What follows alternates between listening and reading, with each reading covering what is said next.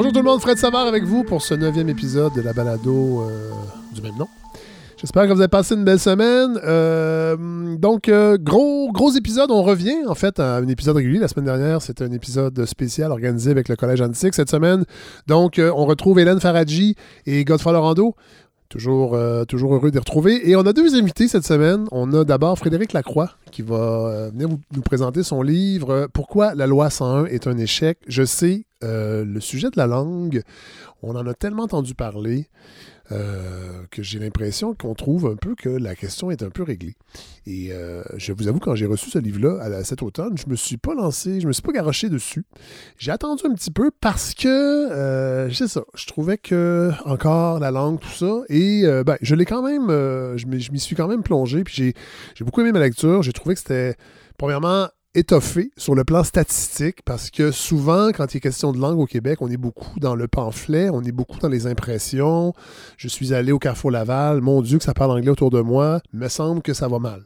Et là, on a quelqu'un qui est physicien de formation, euh, qui s'intéresse à la langue depuis longtemps et qui a décidé euh, de, d'essayer de, le prouver statistiquement avec de la modélisation, entre autres, en linguistique. Euh, vous allez voir, c'est, un, c'est un livre intéressant parce qu'il apporte une réflexion également. On va au-delà des lois linguistiques.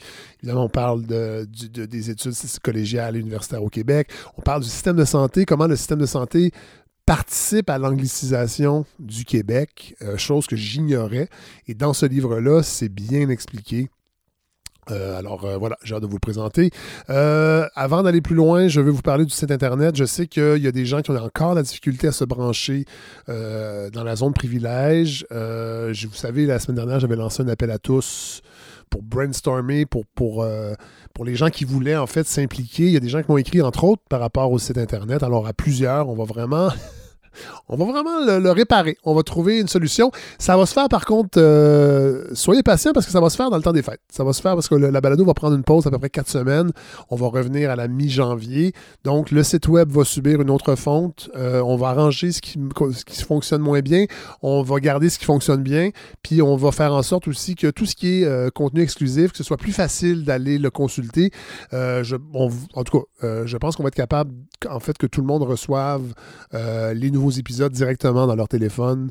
Euh, donc, euh, euh, voilà, on va, faire ça dans le temps des fêtes. Je voulais vous le dire parce qu'il y en a quelques-uns qui m'ont écrit cette semaine. Alors, il faut être patient. ça va, tout ça va couler de source à la, à la mi-janvier. voilà. Donc, bon épisode tout le monde.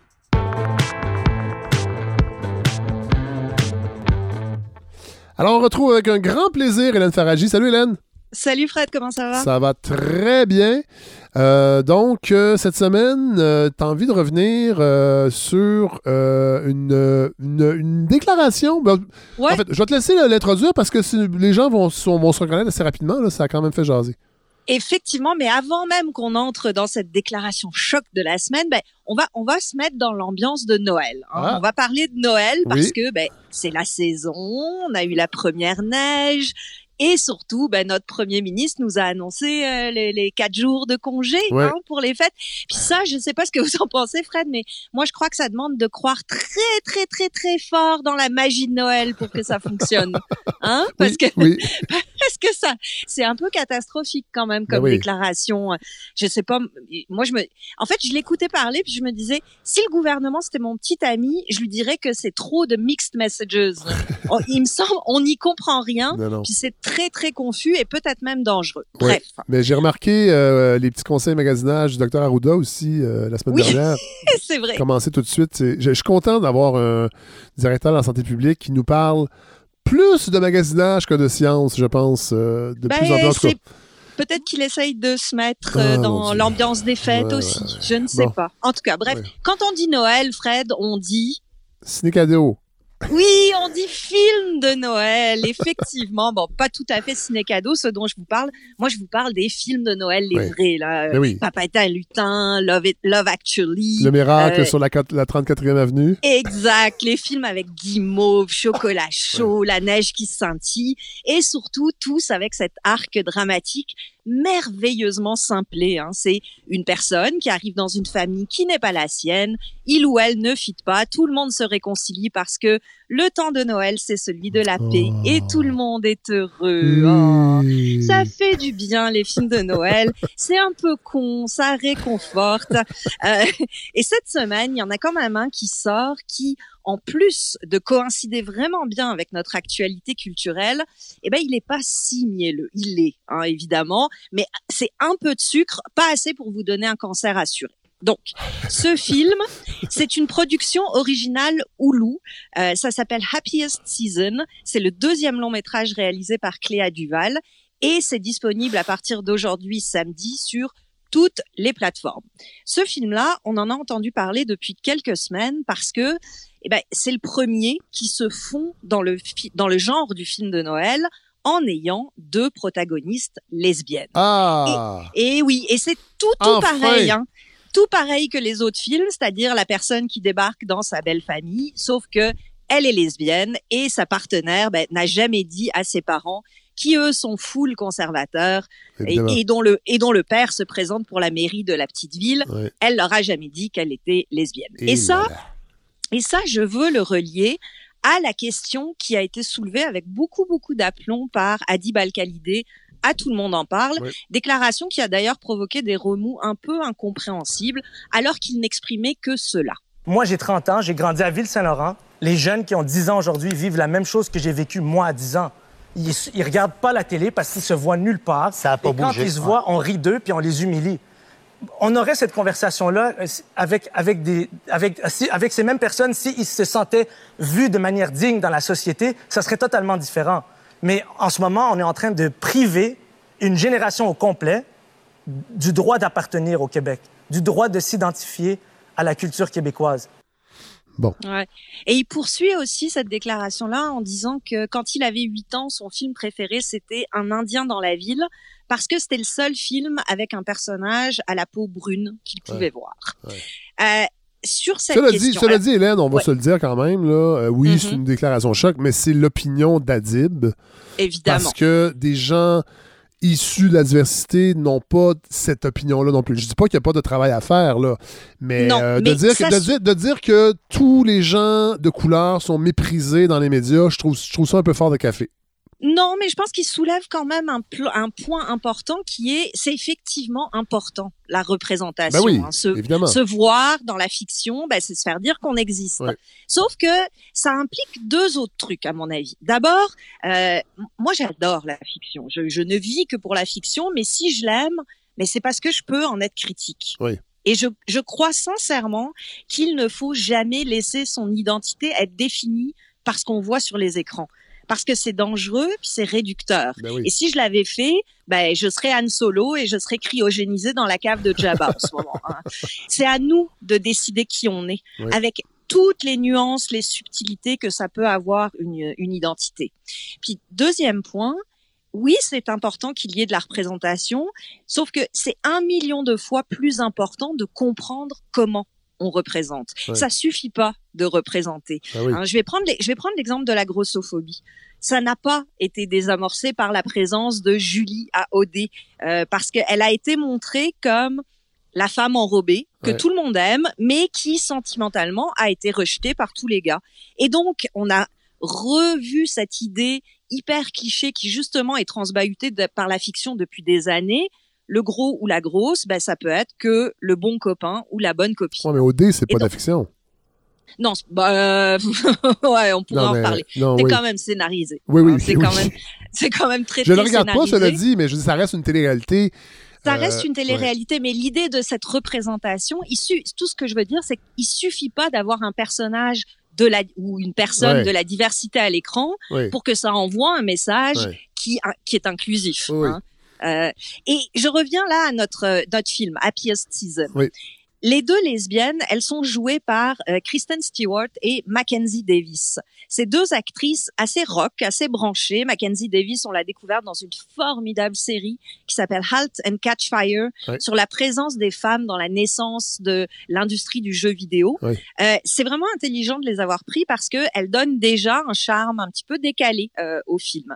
Et puis surtout, ce film-là, ben, il est précurseur parce que oui, il y a eu des personnages gays dans les films de Noël, mais jusqu'ici, ils n'avaient été que secondaires. Hein, il y en a eu dans La Famille Stone, Let It Snow, Home for the Holidays, mais ici, dans Happiest Season, ben, c'est leur histoire, leur réalité, et en particulier celle de la jeune fille qui arrive chez ses beaux-parents, euh, beaux-parents qui pensent d'ailleurs qu'elle est la colocataire.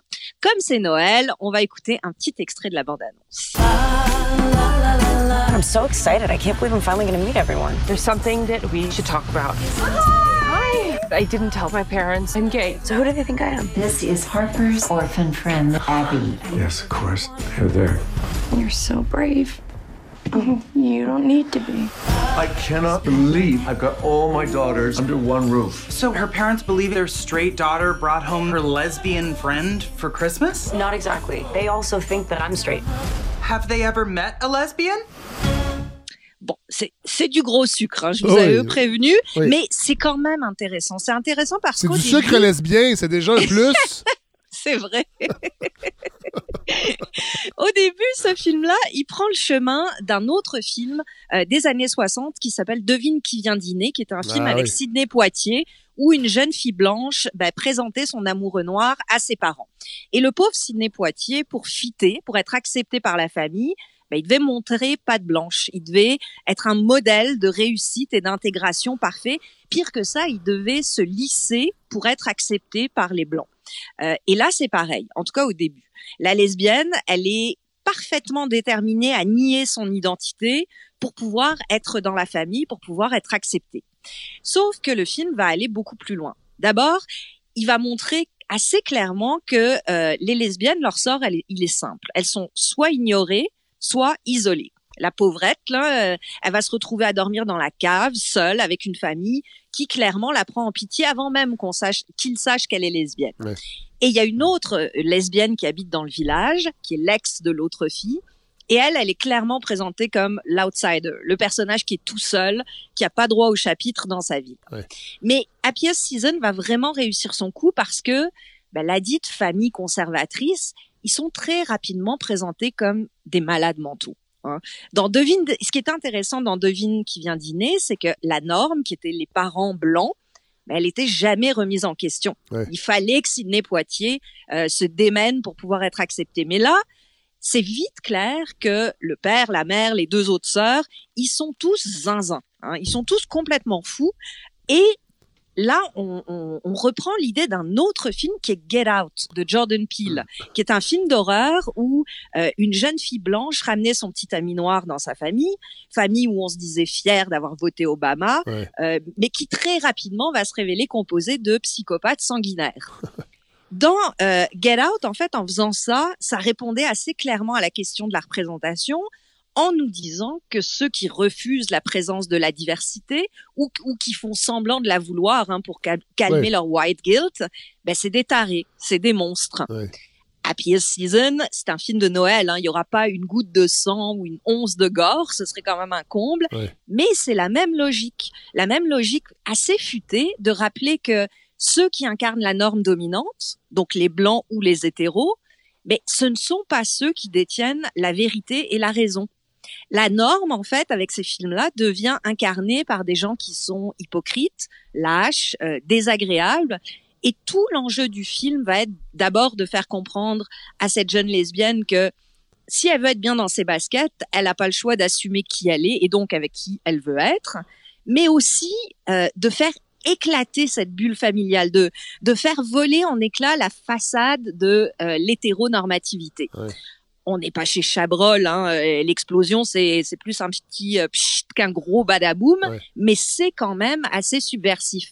Et c'est pour ça que ce petit film qui est sucré, qui est maladroit, qui est kitsch, qui est ce que vous voulez, ben, il n'est pas si anodin dans notre contexte. Il arrive tard. Hein, ça, c'est vrai. Euh, on est quand même en 2000. C'est quand même fou de se dire que le premier film de Noël avec des personnages gays, des personnages principaux gays, il arrive en 2020, fin ouais. 2020. Ouais. Euh, on était, il me semblait qu'on était passé à autre chose depuis longtemps, mais bon. Reste que il existe euh, et il il fait dévier les rails, les rails. Et ça, c'est jamais une mauvaise chose. Surtout aussi, il rappelle, je crois, quelque chose d'assez important quant à la culture populaire. Hein. C'est que les films de Noël, c'est peut-être les objets les plus prisés de la culture euh, populaire. C'est ah ouais. Par, je pense que oui, ça fait vraiment partie de ces films que tout le monde consomme euh, sans vraiment penser euh, à, à, ce que ce soit des films d'auteur ou des films qui ont des messages. On les consomme de façon presque inoffensive. Sauf que c'est aussi ces films-là et cette culture populaire-là qui contiennent la part la plus forte de l'idéologie dominante. Hein. Et donc, il s'agit pour nous qui sommes observateurs de cette culture-là de s'y attarder, de ne pas s'en détacher. Et là, je fais un wink wink Mathieu Bellil. On ne se détache pas de la culture populaire. Euh, parce que cette culture, ben, elle est extrêmement prisée, elle est hmm. consommée, voire surconsommée, et c'est là, dans ces films populaires, dans cette culture populaire, qu'on peut jouer avec les frontières de la représentation pour vrai, qu'elles peuvent être déplacées et que ça ait un impact certain. je vais vous le dire dans mes mots à moi, plus c'est gros, plus ce que ça dit est important à comprendre, parce que plus c'est gros, plus ce sera vu, et donc plus ce sera à même de changer les choses. Joyeux Noël. Ah, beau message, Hélène. Merci. Je vais réfléchir à ça. Je vais peut-être. Moi, je vous avoue euh, que Noël, pour moi, c'est beaucoup plus musical que cinématographique. ah oui, hein? Oui, j'ai quelques films, mais. Il y, a des, il, y a des, années que je les regarde. Tu sais, Histoire de Noël, le petit garçon qui va avoir une carabine euh, à plomb. Euh, le, le Père Noël est une ordure. Ouais. Ça, quand même, c'est sympa. Oui, le dîner de con, qui est devenu un film de Noël, je sais pas pourquoi. Oui, c'est vrai. Euh, ouais, c'est vrai. Je hein, pense ça n'a pas rapport. Non, mais. ça n'a pas rapport. Ouais. Euh, évidemment, les Astérix, tout ça. Mais tu sais, le ciné-cadeau, c'est plus aussi euh, fort que ça a été il y a quelques années. Euh, ouais. Comme, je sais pas. Moi, c'est vraiment la musique, je pense. Mais c'est vrai que dans la vie, en général, je suis plus musical que cinéma. La musique est plus mon dada que, que les films. Mais mm-hmm. je sais que c'est bien important pour bien des gens. Mais il y a un côté réconfort. Hein, ah ben oui. peu importe ce qu'on choisit comme objet culturel, musique, film, on cherche vraiment à, ouais, à se réconforter, à se faire du bien. Euh. puis oui, ça peut passer par la musique, les films, mais il faut jamais oublier que même quand on essaye de se faire du bien, les films, même la musique, euh, le théâtre, tout, ça nous dit quelque chose du monde dans lequel on vit. Tabarouette, que c'est pas facile. Et... merci Hélène. Jamais. Bye bye. Salut, bonne semaine.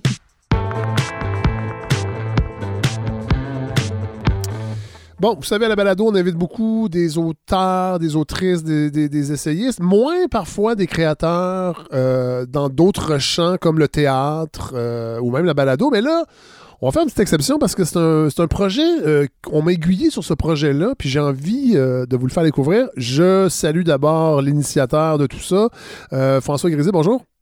Salut Fred. Ça va bien? Ben oui, ça va très bien. Alors, parlez-nous de vous un peu. Parlez-nous de, euh, ben, en fait, de vous et de la compagnie euh, 1 et 1 font 1000. Euh, et on parlera après ça du, de ce beau projet, du cycle Vivre Vieux et voilà.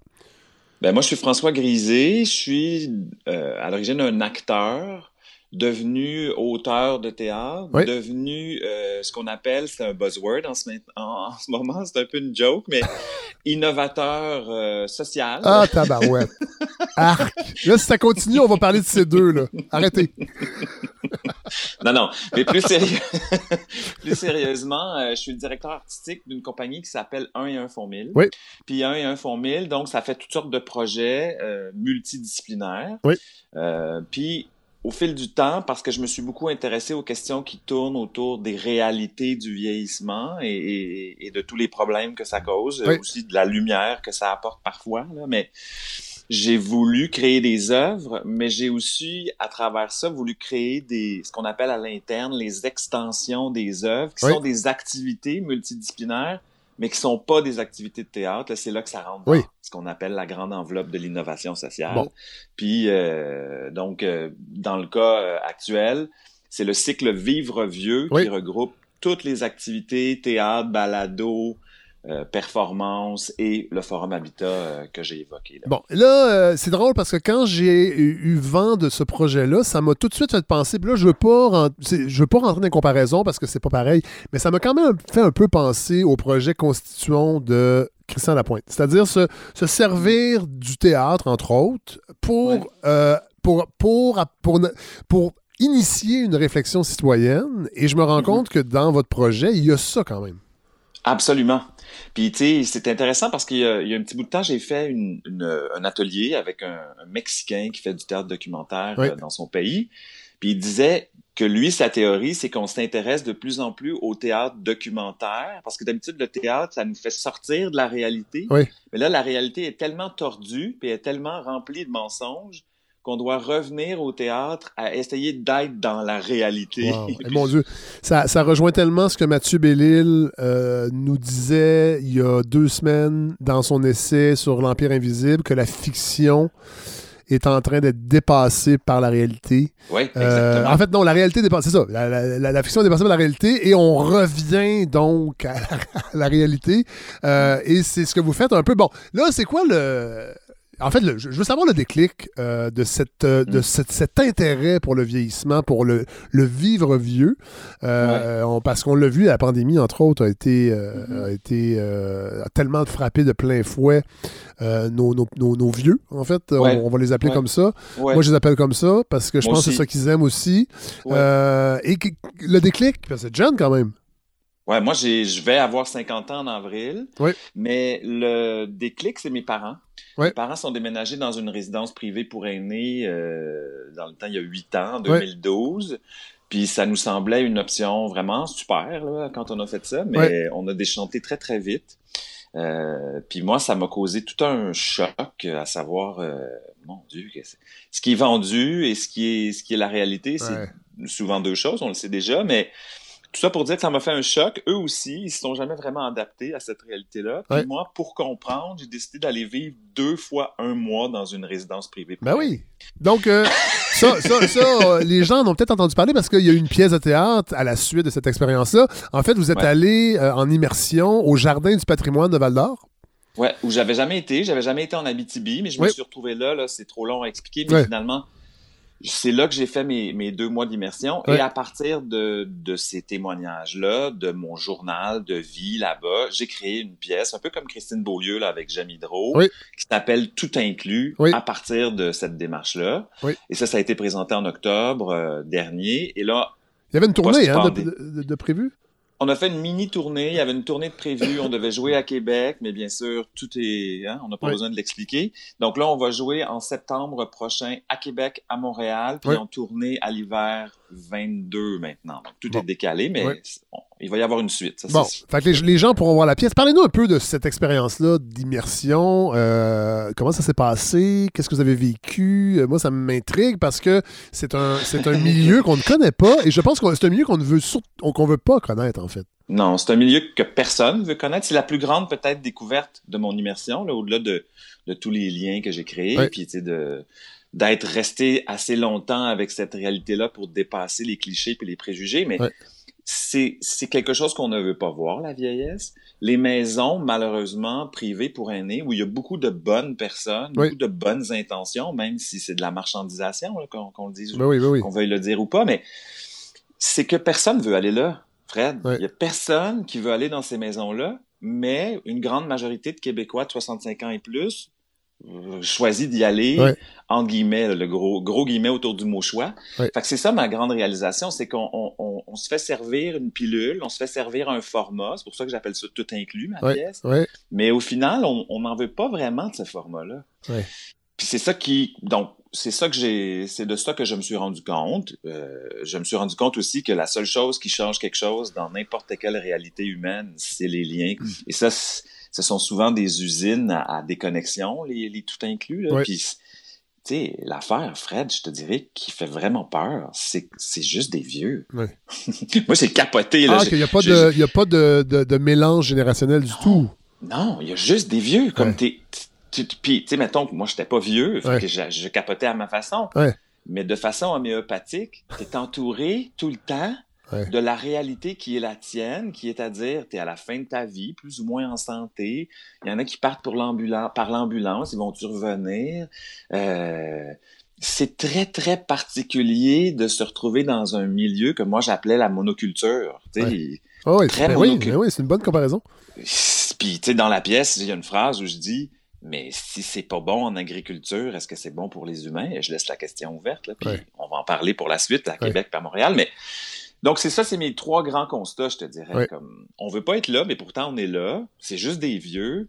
Puis ça tend à déconnecter parce que comme on a peur d'aller dans ces milieux-là, ben, on va plus voir nos parents, nos grands-parents. On se dit, ah, ben, ils sont en sécurité de toute façon.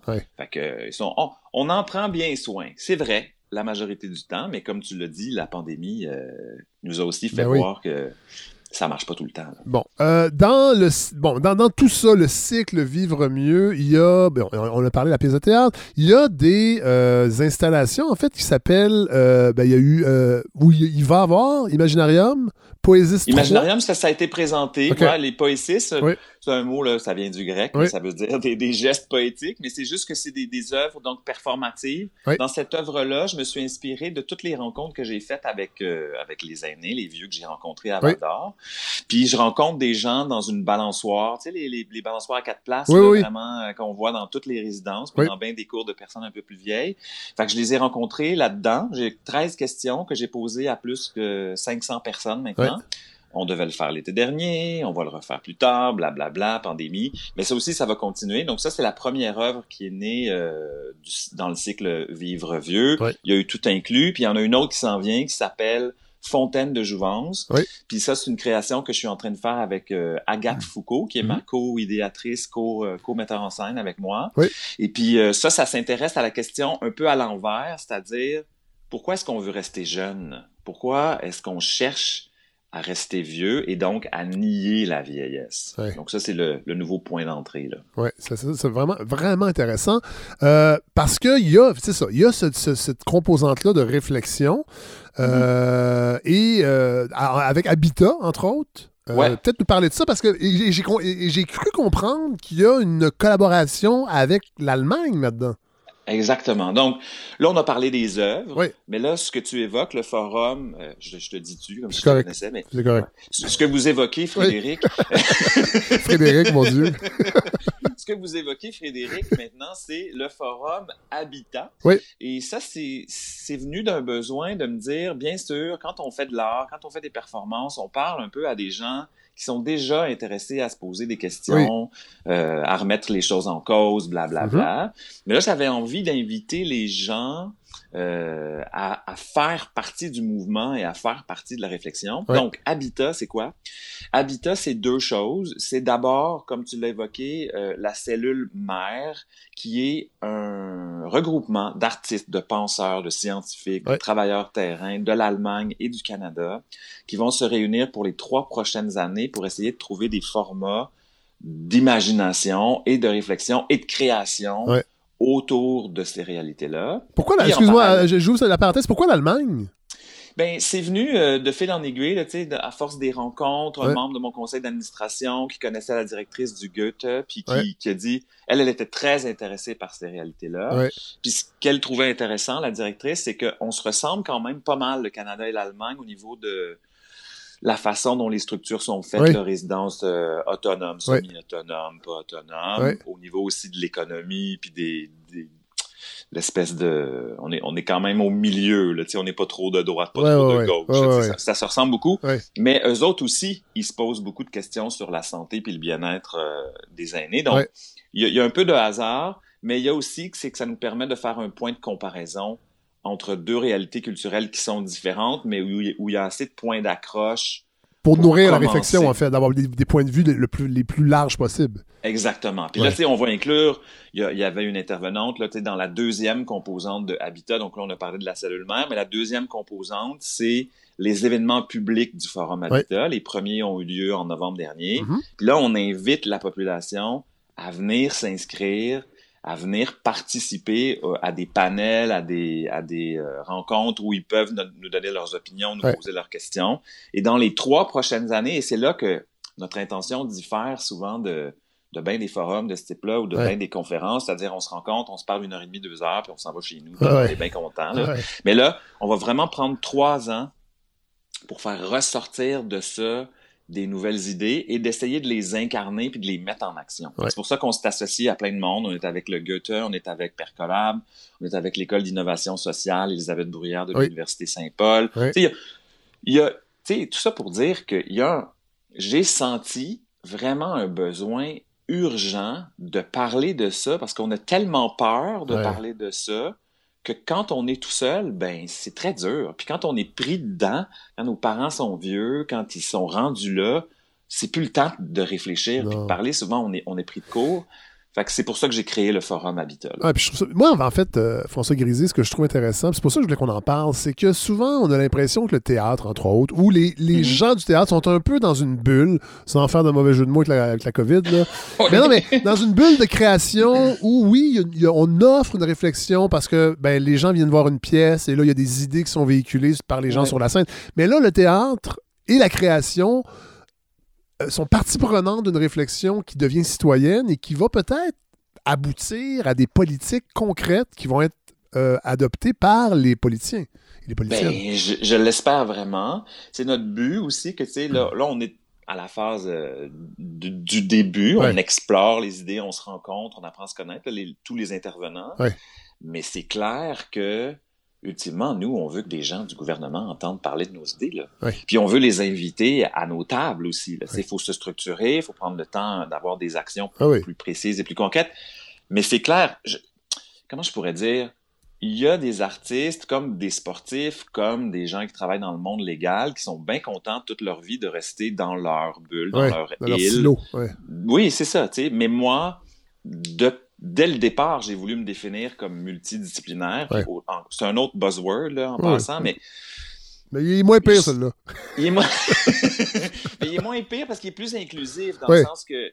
Moi, c'est juste que je, je veux pas me limiter à une affaire. J'ai ça, je m'ennuie. Euh, tu sais, fait que là, je trouve que de, de devenir. Puis j'aime ça poser des questions. Ça fait partie de ma démarche d'artiste. Fait que là, c'est devenu une autre façon de poser des questions, mais surtout, je vous dirais, Fred, c'est une façon de, tu parlais de briser, vous parliez de briser les silos, mais briser les silos entre art et science, entre travailleurs, terrain, puis des, des gens qui ont des post-docs de réflexion sur l'habitat des aînés, puis qui connaissent toutes les politiques depuis euh, Mathusalem. Donc, de mettre tous ces gens-là ensemble, moi, je sens déjà qu'il y, y, a une effervescence qui, ben, je touche du bois, puis on verra là, avec le temps, mais certainement, c'est notre intention, que ça a un impact direct, que ça s'incarne, puis vous l'avez déjà dit, si la COVID aura servi à une chose, je peux pas dire le mot positif, mais si la, la COVID a un impact très concret dans comment, dans combien c'est urgent de parler de ces réalités-là, ben c'est de nous avoir montré qu'il y a des gros, gros, gros, gros trous. Là. Euh, là, pour concrètement, justement, pour rester dans le concret, les gens là, qui nous écoutent et qui auraient envie de, de, de, de, de, ben, de d'être témoins de ce que vous avez fait on, vont pouvoir euh, écouter euh, des balados que vous, que vous présentez aussi dans, dans le cycle Vivre Vieux. C'est le, projet Accolade. Euh, vraiment, vraiment très touchant, en fait. Et là, d'ailleurs, je, vais, je, vais offrir, je, veux, je vais offrir un extrait. Deux extraits, en fait. Je vais commencer avec, vous nous en parlerez après. Je lance tout de suite l'extrait pour que les gens aient une idée un peu de, de, de, de quoi on parle. Bon? c'est une femme qui va de l'avant c'est une femme qui a de l'énergie, qui encore à son âge enseigne l'artisanat, fait plusieurs heures d'artisanat par semaine, prend soin de son mari qui est très très malade.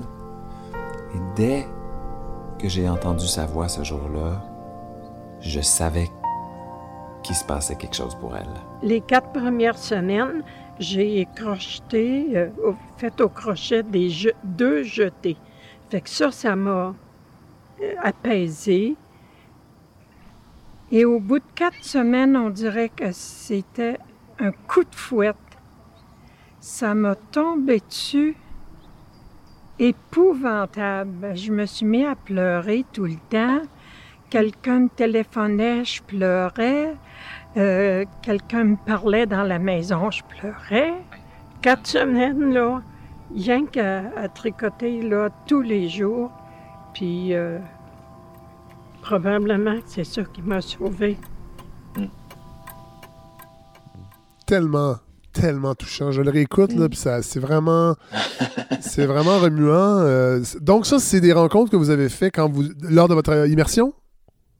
Non, en fait, c'est ça l'affaire que vous entendez dans un peu là, qui est évoqué dans, l'extrait que, vous avez choisi, c'est que Darkis, moi, je l'ai rencontré en 2014. OK. maintenant, Darkis, c'est comme une de mes 32 grands-mères, tu comprends, ah, que j'ai rencontrées au patrimoine. Fait moi, je les appelle, je les vois de temps en temps, là, je les vois moins avec la pandémie, mais donc quand j'ai quand je suis entré en contact avec euh, Darkies et les, autres intervenants, c'est que ces gens-là, c'est des gens que je connais. OK. quand je leur ai parlé, il n'y avait pas le filtre de qui êtes-vous, François? Ouais, ouais, comme, Je parlais à ma tante, là, je parlais à mon oncle, tu comprends d'une certaine façon. Donc, c'est ça que je dis que quand j'ai entendu sa voix ce jour-là, j'étais comme, holy shit, ah, elle vit quelque chose de vraiment difficile. Puis j'étais à distance, j'étais chez moi, puis elle était à Val d'Or, il y avait quelqu'un qui prenait du son là-bas par le téléphone.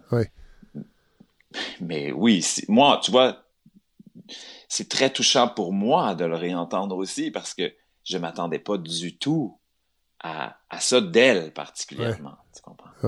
Donc, euh, c'est des, des, belles petites fenêtres. Je suis vraiment content de ce projet-là. Euh, qui, qui, qui, est remuant, mais qui a aussi des, des événements, des, des moments plus lumineux, des trucs, euh, on, on, a fait un équilibre quand même, là, mais ce qui ressort, c'est que, puis je sais pas comment vous, vous vivez ça, vous vivez ça, Fred, mais c'est dur à attendre. on est tout seul. Moi, je suis tout seul chez nous. Euh, je vois pas de monde. Donc, d'entendre de façon aussi honnête et aussi euh, sans filtre ce témoignage-là de Darkies, mais les autres témoignages aussi. Il y en a qui doutent, il y en a qui disent Ah ben moi je suis tombé en amour pendant la pandémie. Oui, ouais, c'est ça qui est, beau aussi, c'est que les, témoignages sont, sont, divers, mais on entend aussi les gens qui trouvent ça difficile parce qu'on a de la difficulté. On nous dit depuis le début ça va bien aller. Puis euh, il y a, une surenchère aussi de mise en scène de, nos représentations euh, médiatiques Zoom. On veut montrer que ça va bien, notre intérieur est propre, mais il y en a que ça va pas bien. Non, puis il y en a beaucoup, beaucoup plus qu'on pense. Puis tu sais, je sais pas euh, si vous avez entendu parler de la troisième vague annoncée en France, une troisième vague de détresse psychologique. C'est pas, c'est pas la pandémie qui va causer la, la troisième vague, c'est, l'état de santé des gens. Puis bon, je pense que tout le monde le vit à, leur façon là. Mais les aînés, euh, moi ma mère. Euh, ben justement, François, si vous voulez, on va aller l'écouter, votre mère. Bon, Projet Accolade, épisode 7. En entrevue avec ma mère, Alice Auger-Grisé, 82 ans, en confinement depuis deux mois dans sa résidence privée pour aînés intermédiaire à Saint-Hyacinthe. moi, je vais te poser les mêmes questions que j'ai posées euh, aux gens de Val d'Or. Ah oui? Oui. ben, moi, je les connais pas, les gens de Val d'Or. c'est pas grave, je, leur pose les mêmes questions. Parce que moi, euh, j'ai mes idées personnelles. je, vais, je, vais essayer de, je vais essayer de répondre. Je devrais être capable. C'est sûr que tu vas être capable. Quand on s'est rencontrés pour cette entrevue-là, ma mère et moi, c'était seulement la troisième fois qu'on se voyait en personne depuis le début du déconfinement c'était un grand soulagement, même s'il restait encore. Bon, évidemment, on va pas mettre tout. Parce qu'on veut que les gens. Ben oui, c'est ça, c'est ça. Euh, hmm. Mais wow, vraiment, c'est un beau projet, François Grisé. Je, suis content qu'on en parle. Euh, évidemment, on va tout mettre les, euh, les, références. Il y a un site web, il y a une campagne de financement. Est-ce que j'ai compris que. on en a tellement des activités en ce moment. Ben oui, effectivement. Oui. c'est parce qu'on est en campagne. La balado est en campagne de financement aussi parce qu'on repose sur les dons des auditeurs et des auditrices. Mais je pense que c'est important de de se soutenir mutuellement pour ces projets-là parce que ben, il n'existerait pas sinon euh, sans la participation, sans ce, en fait ce sentiment de communauté. Moi, j'insiste beaucoup là-dessus, puis visiblement, je pense être un peu dans cette même euh, veine-là.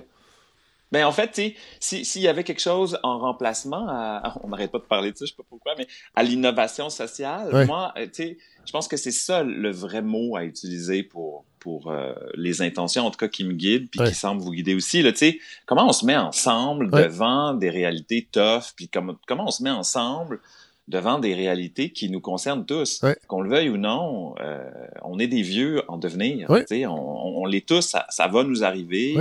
Euh, donc, c'est vraiment très apprécié, Fred, que, que vous souligniez aussi que on, nous, on a la chance d'être soutenus par des fondations et tout ça. On est aussi soutenus par les différents partenaires publics. Il y a certains événements comme euh, puis certains euh, formats comme les, les, la balado qu'on a produite et tout ça, qui viennent directement de l'appui de la, de la population puis de la communauté. Puis notre invitation, c'est vraiment d'y participer. Donc, il y a la balado, il y a la pièce qui va être présentée. Puis je tiens à, souligner que sais, en février, 2, 3, 4 février prochain, donc en 21, vont avoir lieu les, prochains événements publics de, du Forum Habitat.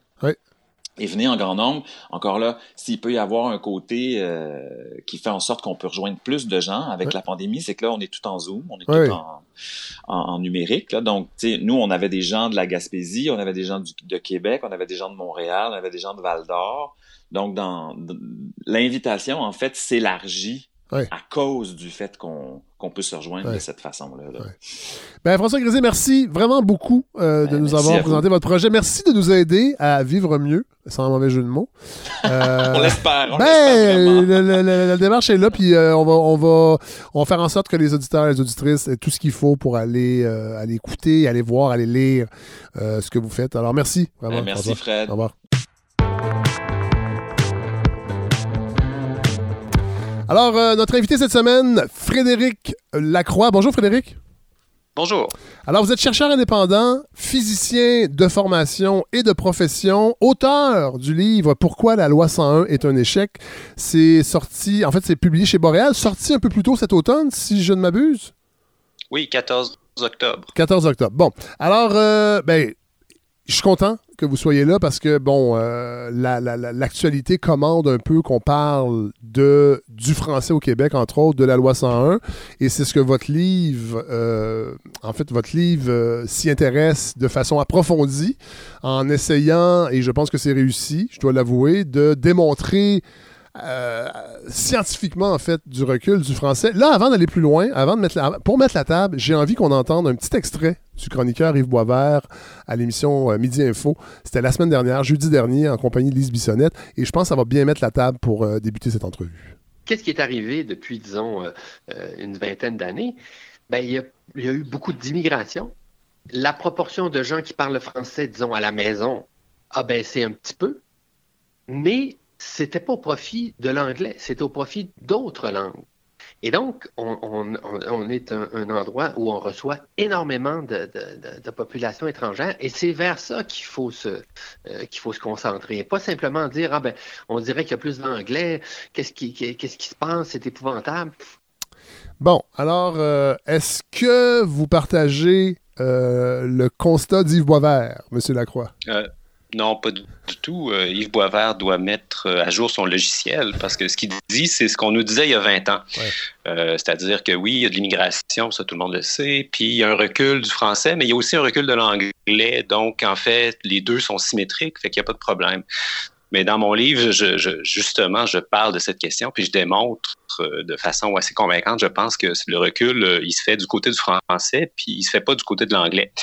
Euh, en fait, l'anglais fait des gains au Québec actuellement, puis depuis 15 ans, l'anglais avance et le français recule. C'est les termes que j'utilise.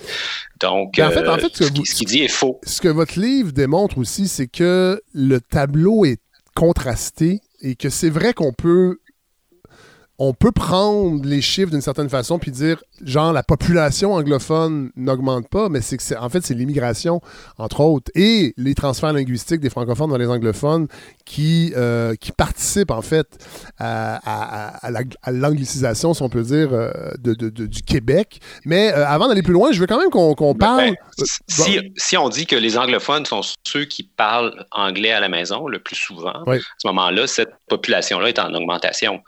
si on parle des anglophones langue maternelle, donc ceux que la première langue apprise, à ce moment-là, cette population-là est stable. Mais les francophones, ils perdent euh, à la fois du côté de la langue maternelle et du côté de la langue parlée à la maison. Donc, le, portrait n'est pas du tout symétrique entre les deux. Ben, en fait, vous, vous faites, faites le constat que la, charte de la langue française est un échec. Euh, d'ailleurs, on attend euh, au printemps une refonte, si on peut dire. Je ne sais pas jusqu'où ça va aller du ministre Simon Jolin Barrette. Mais avant ça, je veux qu'on parle de la méthodologie, si on peut dire. Parce que votre livre, euh, oui, il y a énormément de statistiques, entre autres. Vous avez vraiment décortiqué les statistiques disponibles, des sources scientifiques, entre autres Statistique Canada, l'Institut euh, euh, de, la, statistique du Québec, entre autres. et vous, vous, en fait, moi, j'ai découvert un concept que je ne connaissais pas, une science même, si on pourrait dire, la démo linguistique. Euh, peut-être nous expliquer un peu qu'est-ce que la démo linguistique? Ben, la démolinguistique, c'est vraiment une branche de la démographie où on s'intéresse euh, à l'évolution démographique d'un groupe d'une certaine langue. Donc, euh, on, greffe la variable langue à, d'autres variables démographiques qui existent, comme l'âge, le sexe, etc. donc, on peut modéliser l'évolution des langues, en fait, en utilisant des concepts démographiques. Euh, ça, ça, ça, se prête fort bien à ça et c'est fait à l'INRS à Montréal. Il y a un groupe qui fait des projections euh, linguistiques. Donc, le groupe d'Alain Bélanger est spécialisé là-dedans. Puis ça se fait aussi à Statistique Canada. Donc, ils ont un groupe qui fait ça. Donc, cette science-là nous permet en fait de, de voir ce qui s'en vient parce que la démographie, c'est quelque chose de très, très prévisible. On sait 20 euh, ans d'avance ce qui va se passer. Donc, pour la langue, c'est pareil. Euh, en, fait, en fait, ça permet des, modélisations plus précises peut-être que ce qu'on avait à l'époque. Entre autres, euh, vous parlez de micro-simulation quelque part dans le livre, euh, où là, vous dites qu'il y a une avancée pour être capable de mesurer en fait les mouvements linguistiques d'une population donnée. Oui, c'est ça, parce qu'avec les données de recensement, maintenant, on a des données très, très fines, là, puis on peut faire des simulations avec des on a une puissance de calcul avec les ordinateurs maintenant qui est phénoménale. Donc, on, pourrait, euh, à la limite, faire des simulations euh, pour chaque ménage au pays, puis projeter euh, le comportement à une micro-échelle. Donc, c'est la micro-simulation. Donc, atteindre un niveau de, précision qui était un fantasme il y a 20 ans seulement. Donc, ça, ça a beaucoup avancé, en fait. Autre chose que j'ai découverte euh, dans, à la lecture de votre livre, un concept que je ne connaissais pas, c'est la complétude, un concept développé par le sociologue Raymond Breton, la complétude institutionnelle. Oui, c'est un concept important. Puis moi, je l'ai utilisé dans le livre parce que je cherchais à faire un livre euh, qui soit le plus objectif possible. Donc, je voulais pas écrire un livre militant parce qu'un euh, livre militant, c'est lu par les militants, puis euh, bon, tout le monde est content, mais ça, ça, perce pas hors de, ces cercles-là.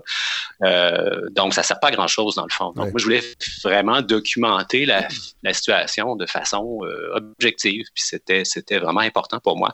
Donc, j'ai utilisé ce concept-là de complétude institutionnelle qui est qui est connu en sociologie. Puis le concept a été utilisé, euh, c'est important de se le rappeler, pour la défense de l'hôpital Montfort en Ontario euh, à la fin des années 90. Rappelez-nous rappelez un peu le, contexte euh, de ce qui s'est passé. Oui, l'hôpital Montfort, c'est un, hôpital universitaire de langue française. Donc, c'est le seul en Ontario qui est à Ottawa. Puis le gouvernement de Mike Harris faisait des coupures à la fin des années 90, puis a souhaité le fermer.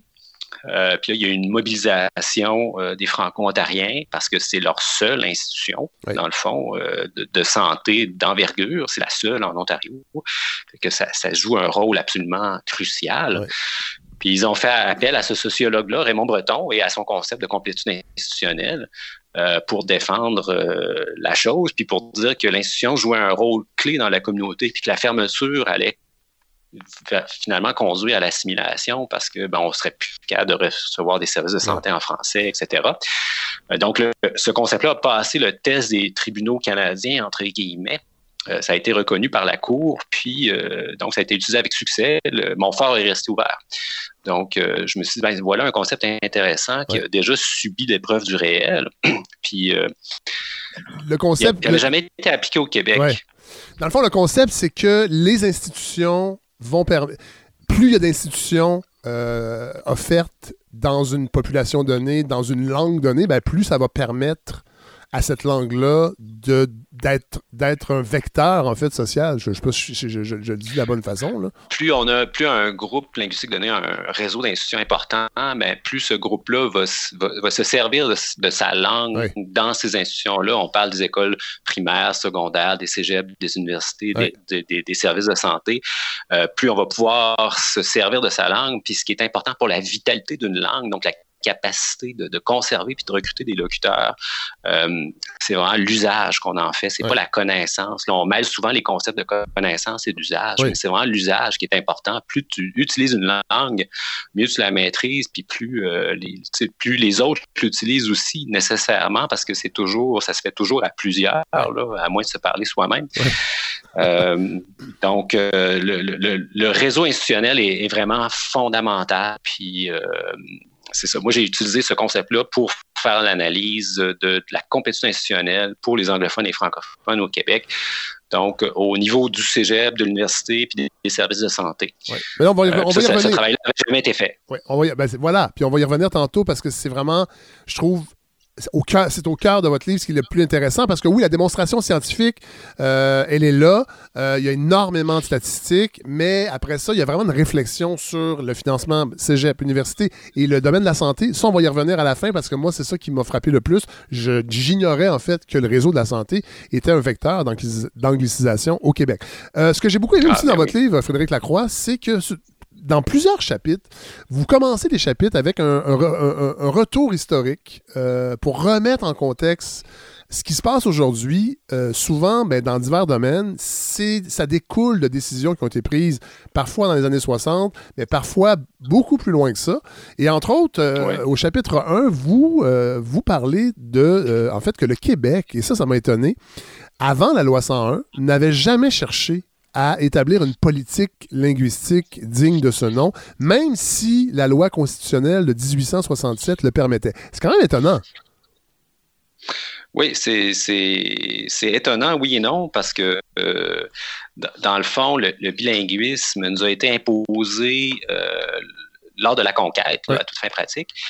Euh, puis par la loi de 1867, donc le bilinguisme judiciaire est, est, est enchâssé dans cette loi-là.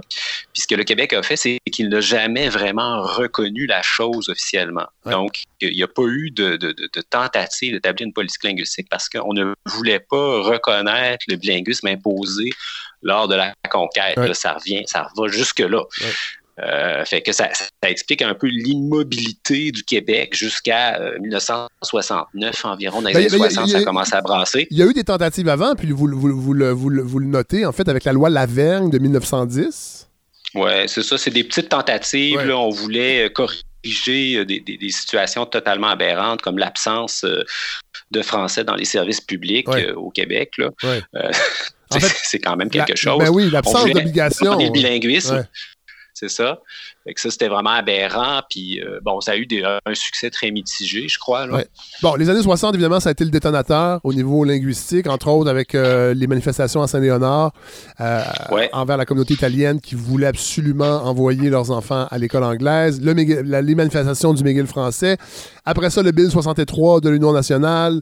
La, loi 22 euh, de Bourassa en 74 et finalement euh, 1977 euh, le Parti québécois au pouvoir ben euh, passe la loi 101 et la charte de la langue française. Et vous, vous le dites, c'est le, titre de votre livre, Pourquoi la loi 101 est un échec? Et vous, dites en fait que c'était un commencement, la- la loi 101. Et dans le livre blanc, euh, vous dites que euh, c'était le commencement, qu'il allait dû avoir d'autres choses après, et ça, et c'est- ça s'est arrêté là. C'est ça, c'est la tragédie de, de, de la loi 101 de la charte. C'est que euh, Camille Lorrain l'avait dit, c'est c'est le commencement. C'est l'action de l'État va se soucier du français. Ça va être au cœur de, de, de, la politique de l'État dorénavant. Puis que la loi 101, elle était, un début finalement. Mais ça a été le début et la fin en même temps parce qu'après la loi 101, il n'y a rien eu. Non. Euh, il y a eu Ben, elle a été attaquée, des, il faut le dire. Oui, puis il faut le dire, elle a été attaquée. euh, puis ça, on va, on va revenir un peu plus tard aussi sur le rôle du fédéral, mais entre autres, en 79, euh, il y a eu des attaques sur les clauses scolaires, entre autres, la clause Québec qui a été remplacée par la clause Canada. Peut-être nous le résumer un peu pour qu'on se mette ça en bouche un peu pour, tantôt, quand on en parlera un peu plus euh, longuement. Donc, euh, si ça, avait été au cœur du, du souci de l'État, par exemple, le- depuis 1977, à- à- Ottawa aurait pu ben, attaquer la loi, puis Québec aurait répondu. Puis ça n'a jamais été le cas. Ouais. Le Québec est toujours resté passif depuis 1977 euh, dans, dans le domaine. Il y a eu un petit bouquet de mesures là, passé par le PQ en 2001, mais c'était totalement insignifiant, puis ça n'a rien fait. Euh, donc, c'est vraiment ce que je, je déplore fortement. Le gouvernement du Québec, euh, ben, en déposant son projet de loi, Camille Laurent a dit, euh, avec cette loi-là, le, le Québec est dorénavant et pour toujours français. Puis on se demande s'il aurait dû le dire parce que on dirait que tout le monde en a été convaincu. Puis tout le monde s'est dit, ben, le, le dossier est classé une Ouais. fois pour toutes. Puis on n'a plus rien à faire. Ouf, quel soulagement. C'est une question désagréable. Personne n'aime ça, Ouais. euh, parler de la, de la langue. Fait que euh, tout le monde est passé à autre chose, mais tout le monde sauf Ottawa. Ottawa a commencé à, démolir la charte, puis ça s'est fait très, euh, ça se fait encore aujourd'hui. Euh, dès 79, tout le chapitre 3 sur la langue de, la justice et de la législation a sauté. Donc ça, ça faisait du français la langue officielle de la justice. C'était un chapitre extrêmement important. Puis, donc, on est revenu au bilinguisme judiciaire qui est imposé par la Constitution de 1867. Euh, puis ça, ben, aujourd'hui, quand on ouvre un code civil, le code civil du Québec, ben, il est en anglais et en français. que, euh, quand on regarde le code civil, on peut, ne peut que constater que euh, la prétention de la charte de faire du, le français la langue officielle est, vide de sens parce que si on regarde le code civil, notre code civil est bilingue. Donc, ce qui est écrit, le, premier article de la charte, le français, la langue officielle, ben, c'est, je veux dire, ça, c'est pas, d'après moi, c'est pas vrai. Mais non, mais non. Euh, puis, vous le dites dans le livre aussi, la charte voulait minoriser les anglophones au Québec et pas, et pas les c'est, même pas péjoratif, là, c'est juste de rétablir le fait que. Minoriser. Elle voulait pas les minoriser. Les, les anglophones étaient une minorité, mais elle voulait euh, que les anglophones cessent d'assimiler 90% des allophones, des immigrants qui, s'installaient chez nous. Donc, c'est différent. mais, mais, mais, mais, vous dites quand même que la Cour suprême du Canada va plutôt affirmer que les anglophones sont partout au Canada une majorité. Et même je ce que vous voulez dire. Oui, voilà. Ouais. Parce que la charte, dans le euh, fond, ce qu'elle disait, c'est que. Puis il faut protéger la minorité anglophone. Je veux dire, le, but du PQ n'a jamais été de, faire disparaître le fait anglais au Québec. Mais la charte, en faisant du français la langue officielle, ben, faisait que l'anglais était, alors, était, une était, était une langue de la minorité au Québec. Et euh, la Cour suprême, en attaquant la loi 101, a fait en sorte, dans le fond, juridiquement de rétablir que les anglophones sont la majorité au pays, au Canada, et même au Québec, même si c'est une minorité numérique. Oui, ben la, loi sur les langues officielles de Pierre-Éliott Trudeau avait institué deux, le concept de double majorité. Ça, c'est un concept vraiment important. C'est-à-dire que dans cette loi-là, il y a le concept que les francophones sont majoritaires au Québec, puis les anglophones sont majoritaires ailleurs. Puis donc, au Québec, il y a une minorité euh, anglophone selon la, loi sur les langues officielles fédérales. Puis euh, la charte de la langue française, ce qui est malheureux, c'est qu'elle a repris ce concept-là. Donc, euh, puis dans, dans, le livre, je critique ça parce que je, dis que les anglophones, dans le fond, euh, ils sont la majorité partout au Canada. La, dynamique linguistique n'est pas déterminée par les frontières provinciales. Le Québec est une province. Ça veut dire qu'on n'a pas tant de pouvoir qu'on aime le, croire. Euh, la dynamique linguistique, elle, ne s'arrête pas aux, frontières du Québec. Là. Elle, est définie par le pays dans lequel on est. Mais ça, c'est un chapitre. nous sommes une petite minorité. C'est un chapitre important dans votre livre, euh, Frédéric Lacroix, euh, la loi, en fait, des langues officielles, parce que dans le fond, ça a été ça a été bon, c'est un processus qui a découlé de la commission Laurando-Dunton. André Laurando, entre autres, qui est le grand-père, je le répète, vous, vous le savez peut-être pas, mais c'est qu'on a un chroniqueur à la balado qui s'appelle Godfrey Laurando. On a beaucoup joué là-dessus à saison 1. C'est le petit-fils réel d'André Laurando, qu'il n'a jamais connu parce qu'il est mort en 69, entre autres. Mais le dépôt de. En fait, l'instauration de la loi des langues officielles, ça découle du rapport euh, de la commission Laurando-Dunton. Et vous dites que politiquement, ça a été très habile parce que en fait, ils ont, ils ont désincarné un peu les langues, c'est-à-dire qu'ils ont enlevé le côté culturel. Ils ont, ouais, ils ont séparé, ils ont séparé la langue de la culture. Ça, c'est intéressant. Ce qui, était extrêmement habile parce que moi, quand je parle de langue, dans le fond, je parle de culture en même temps. Pour moi, c'est la même chose. Euh, mais euh, Pierre-Éliott Trudeau, ce qu'il est venu faire, c'est qu'il a séparé les deux. Donc, la, commission Lando Dunton, il parlait beaucoup de bilinguisme et de biculturalisme. Donc, c'était euh, les deux cultures anglaises et françaises et les deux langues qui allaient avec. Et, de, de, faire en sorte. En fait, c'était d'avaliser l'idée que le Canada était fondé. Bon, évidemment, aujourd'hui, on le sait, il y a une réflexion avec les Autochtones. les deux peuples européens fondateurs. bon, aujourd'hui, on le dirait un peu plus comme ça. Mais, euh, mais là, ça a été omis complètement, en fait. Là. Dans le fond, la langue était une question individuelle. Oui, on peut critiquer le fait que les Autochtones aient été omis dans, l'étude de cette commission-là. Et c'est juste, euh, mais c'est pas à cause d'eux que le concept a été abandonné, c'est à cause des Ukrainiens euh, établis dans l'Ouest. Euh, ah, c'est intéressant, ça. Pourquoi? Donc, en pas, ils étaient très nombreux et très importants pour le Parti libéral, je crois, à l'époque. Fait que ça a, ça a beaucoup pesé. Oui. Donc, euh, en séparant la langue de la culture, en remplaçant le biculturalisme par le multiculturalisme, euh, ce, que, ce, que, ce que M. Trudeau est venu faire, c'est remettre le Québec, non pas comme peuple fondateur, mais comme une culture parmi, parmi toutes celles du Canada. Donc, c'est la vraie minorisation du Québec conceptuelle, c'est vraiment fait là. Et, on apprend dans votre livre aussi par rapport à cette commission-là qui a mené à la loi des langues officielles qu'il y a des recommandations qui, ont, été mises de côté. Euh, entre autres, euh, déclarer l'Ontario et le Nouveau-Brunswick province bilingue et organiser, en fait, que l'organisation linguistique s'inspire du système finlandais. Euh, puis ça, j'aimerais ça que vous nous donniez un peu plus de détails parce que c'est vraiment intéressant. Ça n'a pas, pas eu lieu, mais c'était dans le rapport de la commission Laurando-Dunton. Oui, l'une des recommandations, c'était de déclarer le Nouveau-Brunswick comme province bilingue à, cause de l'importance euh, des francophones. Puis l'Ontario aussi, parce que les francophones en Ontario étaient une minorité euh, très importante. Aujourd'hui, ben, je veux dire, sont, sont, sur la voie de la disparition, on va dire les choses clairement. À l'époque, c'était pas le cas.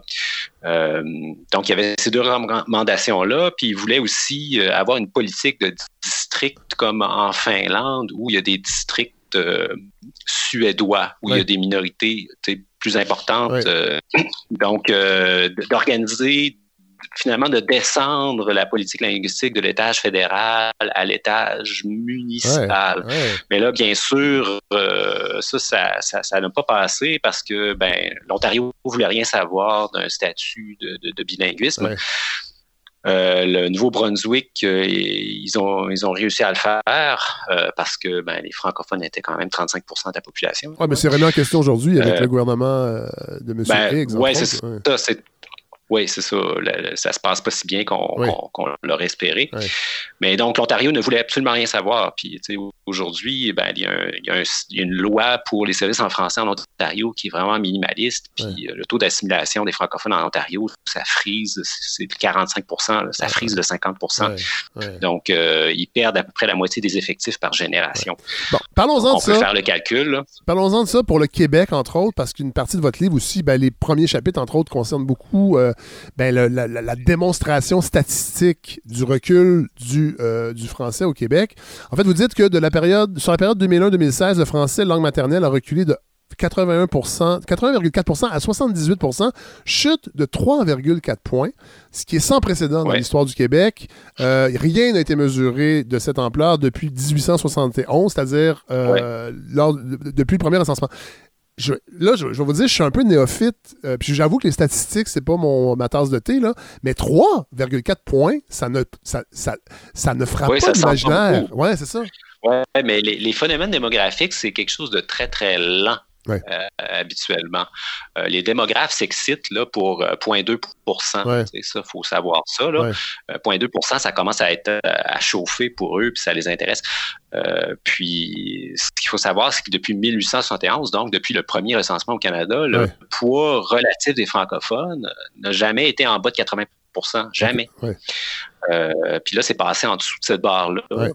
Euh, puis euh, on est rendu à 78% en 2016, puis ben ça va continuer. Le prochain recensement en 2021, on va être rendu, ben, je sais pas, 76, 75, on ne sait pas. Puis ça, ça va continuer pour tout l'avenir prévisible. Ça ne va ne faire que descendre. Euh, puis ce que les projections donc de Statistique Canada nous disent, c'est que c'est ça, c'est le poids relatif des francophones va décroître sans arrêt, puis le poids relatif des anglophones va augmenter. Euh, euh, voilà, ça c'est pour l'avenir. Ils ont fait des projections jusqu'en 2036. Donc, c'est une situation qui est totalement inédite on n'a jamais été face à ça. On a toujours été 80% ou plus. Donc, euh, tu sais, assez nombreux pour que le français euh, s'impose de lui-même. Puis ça, c'est de moins en moins vrai. Puis il y avait deux raisons à ça. C'était que euh, les francophones avaient beaucoup d'enfants. Donc, il y avait une surnatalité francophone vraiment importante. Puis il y avait un tamisage migratoire. Donc, ce que j'appelle un tamisage migratoire, c'est-à-dire que les anglophones quittaient le Québec beaucoup plus souvent que les francophones. Donc, euh, il y avait de l'immigration. Les immigrants s'assimilaient aux anglophones presque à 100% à 90% euh, puis après ça, ben, ce, groupe-là euh, partait vers les autres provinces ou vers les États-Unis. Donc, le poids, c'était un phénomène dynamique où le, Québec arrivait à se maintenir juste parce que on faisait beaucoup d'enfants, puis des anglophones partaient. Donc, cette situation là a perduré pendant longtemps, mais euh, elle a pris fin autour de, des années 2000. Et là, c'est plus le cas. Euh, les, les, les, enfants, les francophones ne font moins d'enfants. Les anglophones aussi, je pense que c'est un phénomène occidental. c'est pas, pas, strictement francophone. Les, anglophones ne font pas plus d'enfants que les, que les, francophones. le taux de natalité est pas mal identique.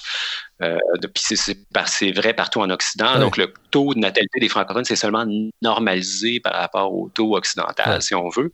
Euh, donc, on c'est pas parce qu'on fait pas assez d'enfants, on fait des enfants comme les autres. Euh, donc, c'est pas dire qu'on a juste à faire plus d'enfants, ben, c'est bien beau. Non, mais, ça serait illusoire, de toute façon. C'est vrai, vrai, partout en Occident. Tout le monde est rendu à peu près à ces chiffres-là. En fait, la, la, vraie cause, c'est les, les, substitutions linguistiques des allophones qui se font vers l'anglais de façon totalement démesurée au Québec. ça, ça a toujours été vrai. Ça a toujours été vrai, ça. Ça a toujours eu lieu, sauf que c'était caché par la natalité. Mais là, c'est vraiment exposé. Fait qu'on parle de, on, parle de, quand on parle de substitution linguistique des, des allophones, euh, donc c'est les immigrants qui arrivent au Québec et les proportions qui choisissent l'anglais versus le français. Oui, donc la proportion à 2000, en 2016, on était à 45% qui choisissaient l'anglais versus 55 qui choisissaient le français. Puis là, ben, le, Québécois va se dire Ah, 55% c'est ben super, ben c'est le verre à moitié plein. Mais ce que, ce que j'explique dans, mon livre, c'est que c'est pas une question de, de, verre à moitié plein, de verre à moitié vide. Là. Il faut voir ça de façon mathématique. Puis mathématiquement, pour que le pourcentage de francophones ne diminue pas, il faut que les substitutions linguistiques se fassent euh, au moins à la hauteur du groupe francophone euh, plus allophone, c'est-à-dire autour de 90% si on, atteint 90% environ, les anglophones étant 8 bon, c'est 92 en réalité, mais j'ai arrondi ça à 90. Donc, si les transferts linguistiques se font à 90% vers le français, on va rester stable. Si on, si on, ignore les autres facteurs. Puis là, ben, on est seulement à 55. Donc, on est très, très loin du but. Puis, euh, il y a des signes qu'on est en train de plafonner. Donc, euh, que ce 55%-là ne va pas monter à 90 jamais. Parce que les, francophones sont en train de se faire assimiler à Montréal. C'est ce qu'on a appris aussi en 2016 avec le recensement. Et ça, c'est étonnant, en fait. Et en fait, il y a un transfert de francophones vers la communauté anglophone. Euh, mais ce qui est intéressant, c'est que le taux, euh, ben, il y a toujours eu de l'assimilation des francophones au Québec, ça, il faut le dire aussi. Mais ça a toujours été assez faible. Euh, mais là, ce taux-là a doublé. dans les derniers recensements. C'est les, chez les jeunes que ça se produit. Donc ça, c'est c'est pas surprenant. Mais c'est inquiétant. C'est un signe que ben, là, il y a quelque chose qui tourne plus rond du tout là, dans, notre situation. Bon, vous, l'immigration. Donc, c'est pas seulement les allophones. Non. C'est les francophones aussi qui se font assimiler maintenant. Donc, c'est. Mais qu'est-ce qu'on fait avec, le, ben, avec l'immigration? Parce qu'évidemment, euh, vous, dans votre livre, vous suggérez même qu'on devrait, euh, on devrait, pour une période déterminée, euh, presque faire cesser complètement l'entrée d'immigrants en attendant que la, le portrait linguistique se, re, ben, se transforme. Non, non, non. Non, j'ai pas dit ça. Non, j'ai pas dit ça. J'ai dit que on entend souvent que l'immigration, c'est la clé de la situation linguistique, puis qu'il y a des gens qui proposent, il ben, faut ramener ça à 30 000, puis si on accueille 30 000 immigrants au lieu de 50 000, tout va bien aller. Ben, un, je, simplifie le discours. C'est un peu ça qu'on entend. Puis moi, je suis pas de cette école-là. Euh, moi, je pense que ben, c'est clair que l'immigration dilue la vitalité du français. C'est une question numérique parce que plus il y a d'immigrants allophones qui parlent pas français, moins le français est présent. Donc, moins il y a d'interaction en français, moins il y a d'usage du français, puis plus c'est dur de franciser, moins tu l'utilises. C'est vraiment logique. Puis on le sait qu'en bas de 80-90% de francophones dans un lieu donné, euh, l'assimilation des immigrants ou l'intégration linguistique des immigrants se fait très mal. À un moment donné, ça ne fonctionne plus du tout. Euh, donc, c'est clair que le volume d'immigration est, trop élevé au Québec. Si on regarde les chiffres de l'OCDE, on est les champions de l'OCDE en termes de volume d'immigration, puis on est seulement une province. Donc, euh, moi, je pense que c'est excessif d'un côté, mais de l'autre, c'est pas seulement en diminuant l'immigration que ça va régler le problème. Ça, c'est une vision qui tient pas la route. Donc, ce qu'il faut faire, c'est à la fois euh, diminuer l'immigration pour euh, essayer de donner un peu de souffle à la vitalité. Et de l'autre, il faut agir sur la dynamique linguistique. Donc, il faut faire du français, il faut hausser le statut du français au Québec. Parce que si on fait pas ça, si le français continue de servir à pas grand-chose à Montréal, ben c'est clair qu'un immigrant qui s'établit chez nous ne verra pas pourquoi il devrait investir beaucoup de temps à apprendre cette langue qui sert à finalement pas grand-chose. Donc, il euh, faut, agir sur les deux, euh, sur les deux volets. Puis c'est important de faire les deux choses à la fois. puis l'autre chose que je dis, c'est que c'est clair que les, il y a des gens qui disent aussi, ben ça prend une immigration seulement francophone. Moi, je suis pas de cette école-là. Je suis de l'école que ça prend une immigration francotrope le plus possible. les francotropes on sait que les francotropes s'intègrent très bien donc, c'est pas nécessairement parce qu'ils ne parlent pas français en, arrivant, qu'ils ne s'intègrent pas. On sait que euh, les gens d'Amérique du Sud font, euh, s'intègrent très bien, puis ils font éventuellement des discussions linguistiques vers le français à 75-80% ce qui est très, très élevé. Non, mais juste avant d'aller plus loin, Frédéric, Frédéric Lacroix, juste nous expliquer, euh, parce que dans le fond, c'est comme si on reculait un peu la perspective euh, quand on dit francotrope, euh, anglotrope, euh, dans le fond, c'est qu'on recule un peu à la racine des langues. Les langues latines, entre autres, font partie du, de la famille francotrope. Expliquez-nous un peu ce, que, vous voulez dire par francotrope et anglotrope. C'est un concept qui a été vraiment découvert par Charles Castonguay, qui est professeur à l'Université d'Ottawa, puis il s'est rendu compte que quand on étudie les substitutions linguistiques en fonction de l'origine euh, linguistique des, des allophones. Euh, les comportements sont, tu sais, les allophones, c'est un vocable très, très, réducteur. Là, euh, ben oui. on regroupe tout le monde dans le même stack, mais dans le fond, ils ont des comportements très, très, très différents. Puis quand on étudie ça en détail, on se rend compte qu'on euh, peut séparer en deux groupes, grosso modo, selon la propension à, adopter le français ou l'anglais comme langue parlée à la maison. Donc, on sait que certains groupes adoptent l'anglais de façon écrasante à la maison, puis d'autres, ben, c'est plutôt le français, puis les francotropes. Donc, c'est, c'est surtout des gens des pays latins ou des, ex-colonies françaises. Donc, le Maghreb, c'est vrai pour le Maghreb, qui n'ont pas nécessairement de, d'origine latine. Certains pays asiatiques. C'est vrai pour l'Amérique du Sud l'Amérique du Sud, ouais, le Vietnam, etc., Haïti. Euh, donc, le, comportement des allophones euh, n'est pas du tout homogène et euh, il se distingue fortement selon l'origine. Donc, si ça, on le sait depuis les années 70. Donc, on a haussé la proportion ben, indirectement de francotropes, mais on a exigé la connaissance du français depuis les années 70. Puis c'est surtout ça, dans mon livre, je dis que c'est, c'est surtout la politique d'immigration qui a haussé euh, la vitalité du français. Donc, les substitutions linguistiques vers le français qui sont à, à 55% c'est surtout la responsabilité de la politique d'immigration qui, est allée sélectionner des gens qui avaient déjà fait une substitution linguistique vers le français ou qui allaient le faire, qui étaient sur le bord de le faire. Donc, ce c'est pas vraiment la charte en soi. Là, il faut parler, parce que je pense que c'est au cœur du livre aussi, ben, oui, euh, c'est important, c'est euh, les études postsecondaires. Puis là, on rentre dans l'actualité parce qu'on sait euh, ben, ce qui se passe, entre autres, avec l'agrandissement du Collège Dawson, avec les, formations privées collégiales offertes par le cégep de Gaspé à Montréal. bon, il y a un problème linguistique, mais il y a un problème de modèle d'affaires aussi. Puis ça, vous, vous, vous l'expliquez vraiment bien. Ben voilà, on parle d'intégration de, euh, des immigrants. Quand ils arrivent très jeunes, euh, ben, ils sont capables d'intégrer le réseau scolaire francophone, mais à partir du cégep, c'est là que euh, c'est là que les dommages sont causés. je, ben, simplifie, je simplifie, mais vous avez vraiment, vous le montrez avec des chiffres, que ben, des personnes qui font le choix linguistique d'aller étudier en anglais à partir d'un certain âge, ben, il y a une espèce de point de non-retour. Ben, ce que, ce que j'ai ce que j'ai découvert, en fait, puis ça n'avait jamais été fait, c'est qu'il y a un, comportement très, très différent entre les francotropes et les, et les euh, anglotropes au cégep. Donc, les allophones anglotropes s'inscrivent au cégep anglais à hauteur de 90% Puis les allophones francotropes s'inscrivent au cégep français à hauteur de 85% Donc, le comportement est vraiment antisymétrique entre les deux. Ça, c'est peu importe s'ils ont été scolarisés en français ou non, peu importe quand ils sont arrivés. Donc, euh, c'est quelque chose qui n'avait jamais été démontré Euh, je pense que c'est la figure 10. J'en suis très fier. J'en parle avec émotion.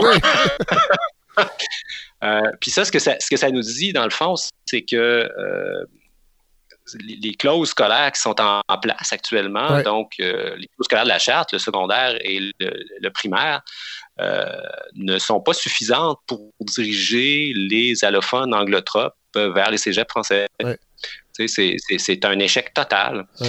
Euh, parce que quand on parle de 90 là, on peut plus, on peut pas se le cacher. ça ne marche pas du tout. Donc, la charte n'est pas assez francisante, c'est-à-dire qu'elle fait pas du français la langue incontournable à un point suffisant. Puis, euh, ce qu'on fait, c'est que à partir du cégep, on offre le libre choix de, la langue d'enseignement. Donc, euh, on dit à tout le monde, ben, scolarisez-vous dans la langue que vous voulez, puis l'État va payer. Il n'y a pas de problème, il n'y a aucun problème. Puis, euh, ben, les, allophones anglotropes choisissent de se scolariser en anglais à 90% Puis quand ils, quand ils quittent le système français en secondaire 5, puis ils choisissent l'anglais, ben, c'est un choix permanent. C'est aussi ça que je l'ai montré. Fait que c'est pas juste qu'ils voudraient apprendre l'anglais, puis on leur, a, on leur a empêché d'apprendre l'anglais en les envoyant à l'école française. C'est pas ça du tout c'est que Parce que c'est un argument, Frédéric Lacroix, c'est un argument qu'on nous sert. Puis je l'ai entendu à, plusieurs tribunes. Oui, oui. Je vais juste compléter ma, mon idée, c'est qu'ils sortent du cégep du, du, système français à secondaire 5, puis c'est une sortie permanente. C'est-à-dire qu'après ça, ceux qui vont à l'université vont aller à, McGill, Concordia ou Bishops. Puis après ça, ben, ils vont travailler en anglais. S'ils restent à Montréal, ils vont travailler en anglais à Montréal. Donc, en fait, euh, on se, tire dans le pied de façon magistrale. Euh, il n'y a pas d'autre mot pour le dire. C'est le gouvernement du Québec finance la régression de la majorité francophone, puis on finance à coups de milliards de dollars par année.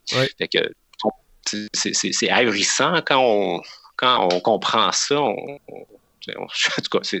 pour moi, c'est une situation qui est quasi incompréhensible. Ben, en fait, oui, puis euh, on le voit avec, l'agrandissement de Dawson. Il paraît que c'est même pas le collège qui l'a demandé.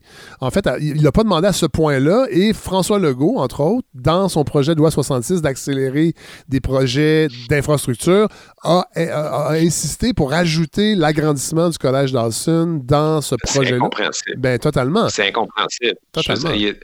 on a vu, ben, juste pour revenir au cégep, là, de, les collèges euh, qui offre euh, des formations en anglais aux internationaux, le cégep de la Gaspésie des îles. Euh, ça, c'est une histoire que j'avais trouvée en janvier. J'insiste pour faire mon auto-promotion.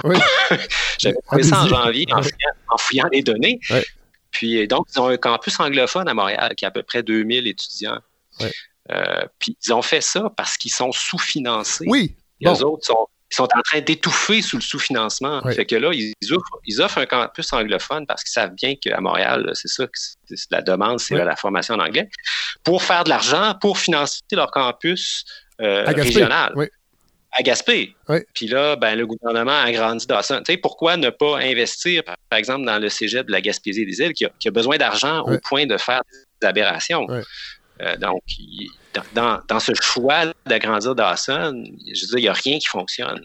Parce qu'il faut le comprendre. Je ne veux, pas, que les gens pensent que votre livre est un brûlot contre la culture anglophone et contre le fait de parler anglais. C'est pas vrai. Vous démontrez, parce que tantôt, c'est ce que je voulais dire, c'est que on, nous dit souvent, ben, les gens s'inscrivent au cégep en anglais pour terminer leur formation pour être parfaitement bilingues parce que le marché du travail le demande, mais c'est pas vrai parce que ils sont déjà bilingues quand ils s'inscrivent parce que les cours d'anglais, je pense que le Québec est peut-être un exemple dans le monde occidental où on commence très tôt euh, dans le cursus de tout le monde, euh, au primaire, d'apprendre l'anglais. Ça se poursuit au secondaire.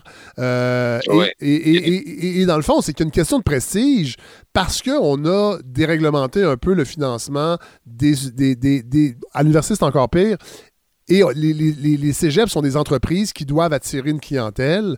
Euh, et la langue anglaise a un certain prestige, euh, mais ça met une pression sur. parce qu'il y a un écrémage aussi, il faut quand même le dire. C'est le même phénomène que dans les écoles au secondaire. C'est que ça finit par écrémer les clientèles.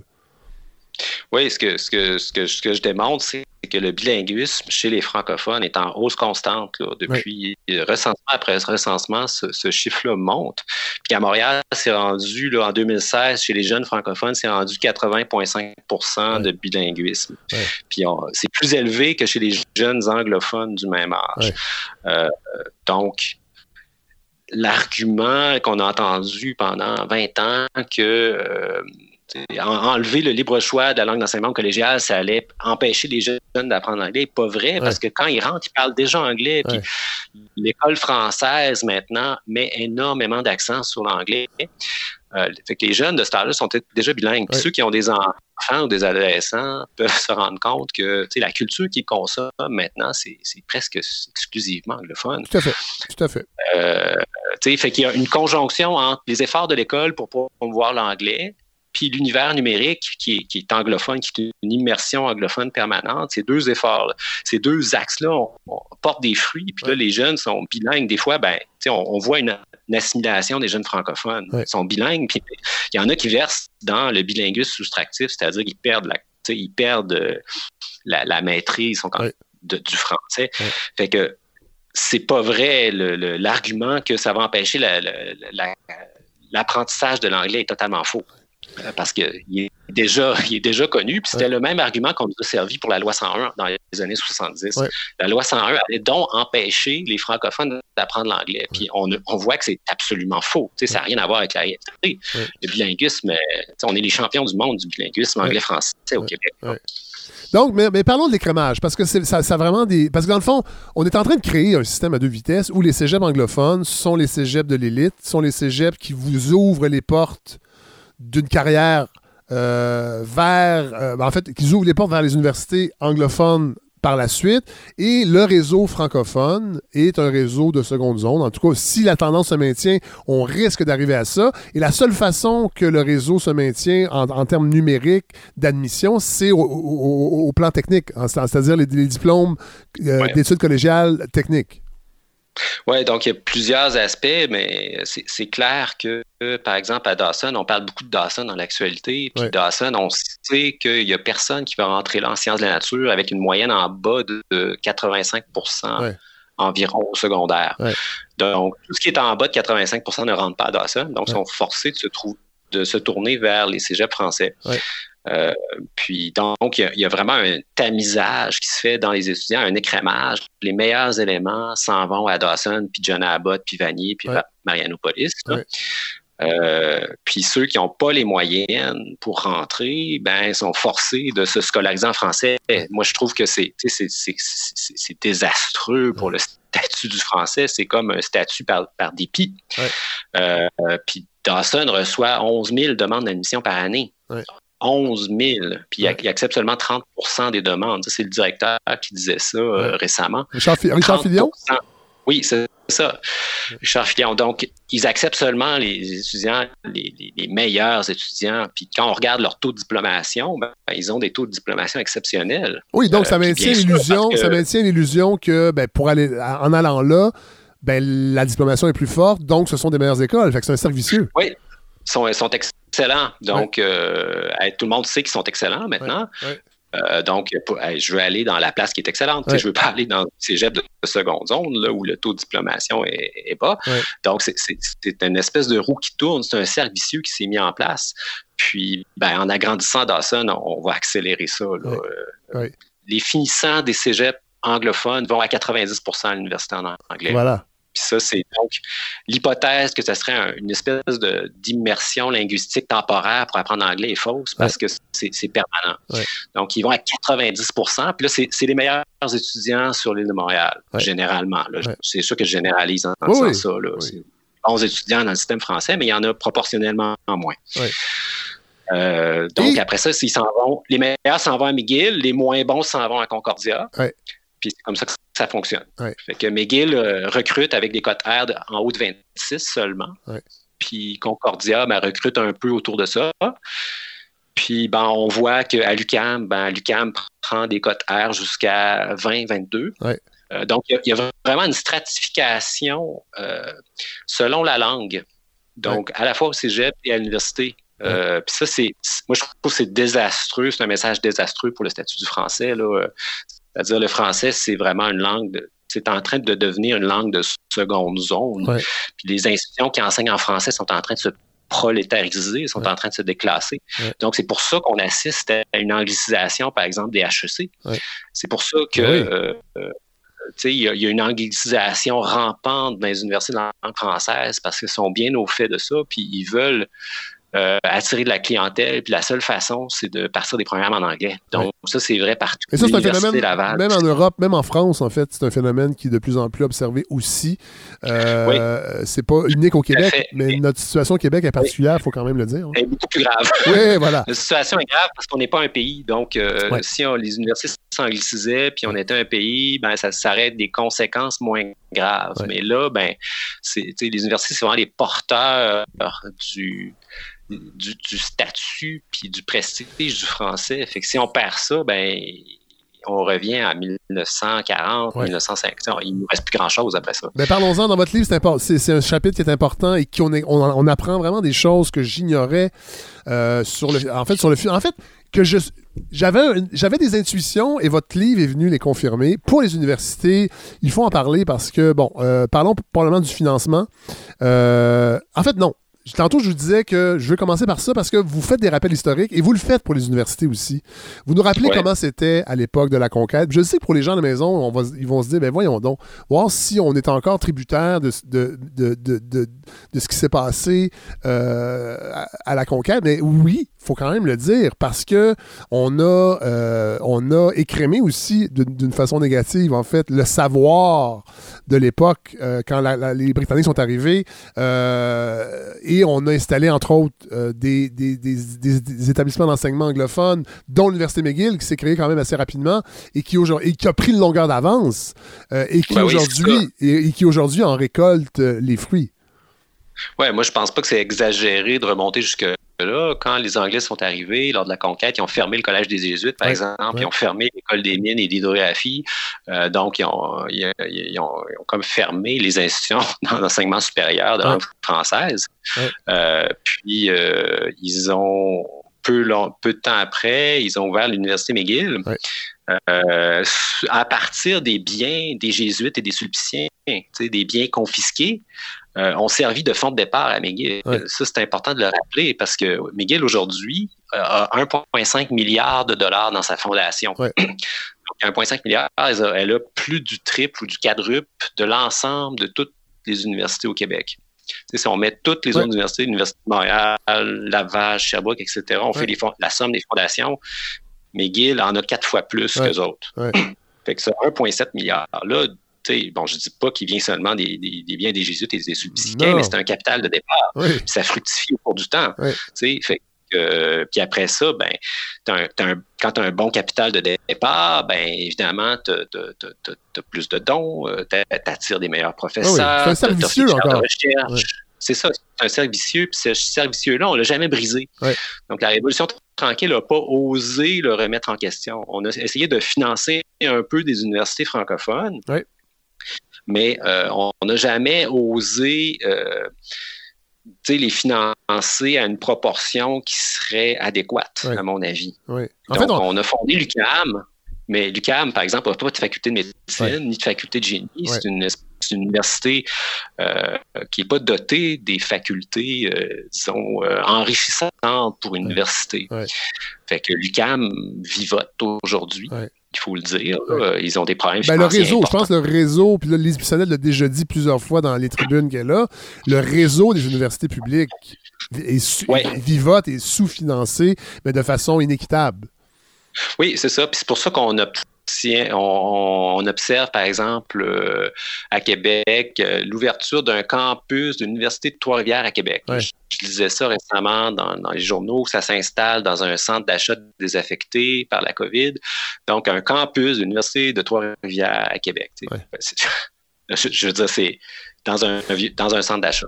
Moi, je trouve ça triste. Là. Oui, euh, totalement. McGill n'est pas en train de faire ça. McGill est en train de reprendre le Royal Victoria, les plus beaux bâtiments à Montréal, puis les, plus beaux terrains, puis va en faire quelque chose d'exceptionnel avec les fonds publics, de, de, quelque chose sur lequel tous les étudiants vont vouloir aller là tellement ça va être beau. Puis là, ben, nous autres, ce qu'on fait, c'est qu'on ouvre euh, des, campus pour faire donner des certificats dans des centres d'achat. Fait qu'il y, y, a une inéquité qui, qui, qui structurel. structurel. Structurel. Systémique. Financé par l'État. Un mot à la mode. C'est systémique. C'est une inéquité qui est financée par l'État du Québec. C'est ça qu'il faut comprendre. Oui. Aussi, c'est nous-mêmes, les contribuables, qui, qui finançons ça. De deux façons. À très grande échelle. De deux façons. Par des subventions directes, par des subventions directes, entre autres, euh, ben parce que les, les, universités fonctionnent avec des fonds publics, mais aussi parce qu'on rembourse euh, les dons faits par les particuliers euh, à la hauteur de 50% à peu près? Oui, c'est ça. Fait que de, de, façon directe. Puis là, ben, Québec est en train de donner le Royal Victoria à McGill. Donner, là. Ils ne sont pas en train de le vendre pour un demi-milliard que McGill aurait largement les moyens de payer. Non, ils donnent. Puis euh, McGill, par exemple, il y a eu un don en 2019. Ils ont eu un don, j'oublie la personne qui a donné, mais la personne a donné 200 millions à McGill. Ce genre de don-là n'est jamais allé à l'UQAM ou à l'Université de Montréal. Oui, puis il faut quand même insister parce que moi, moi j'ai fait longtemps du, du euh, ben, quelques années du, télémarketing, de la, levée de fonds pour l'Université de Montréal. Euh, et il faut quand même le dire, il y a des différences culturelles aussi par rapport au support que les diplômés apportent à leur faculté. Et c'est inscrit beaucoup plus dans la tradition protestante, entre autres, alors que euh, du côté francophone, pendant longtemps, c'est les ordres religieux, c'est les, les congrégations religieuses qui s'occupaient de faire les levées de fonds pour les. Pour, alors, on, a cette, la culture est différente quand même, il faut, le dire.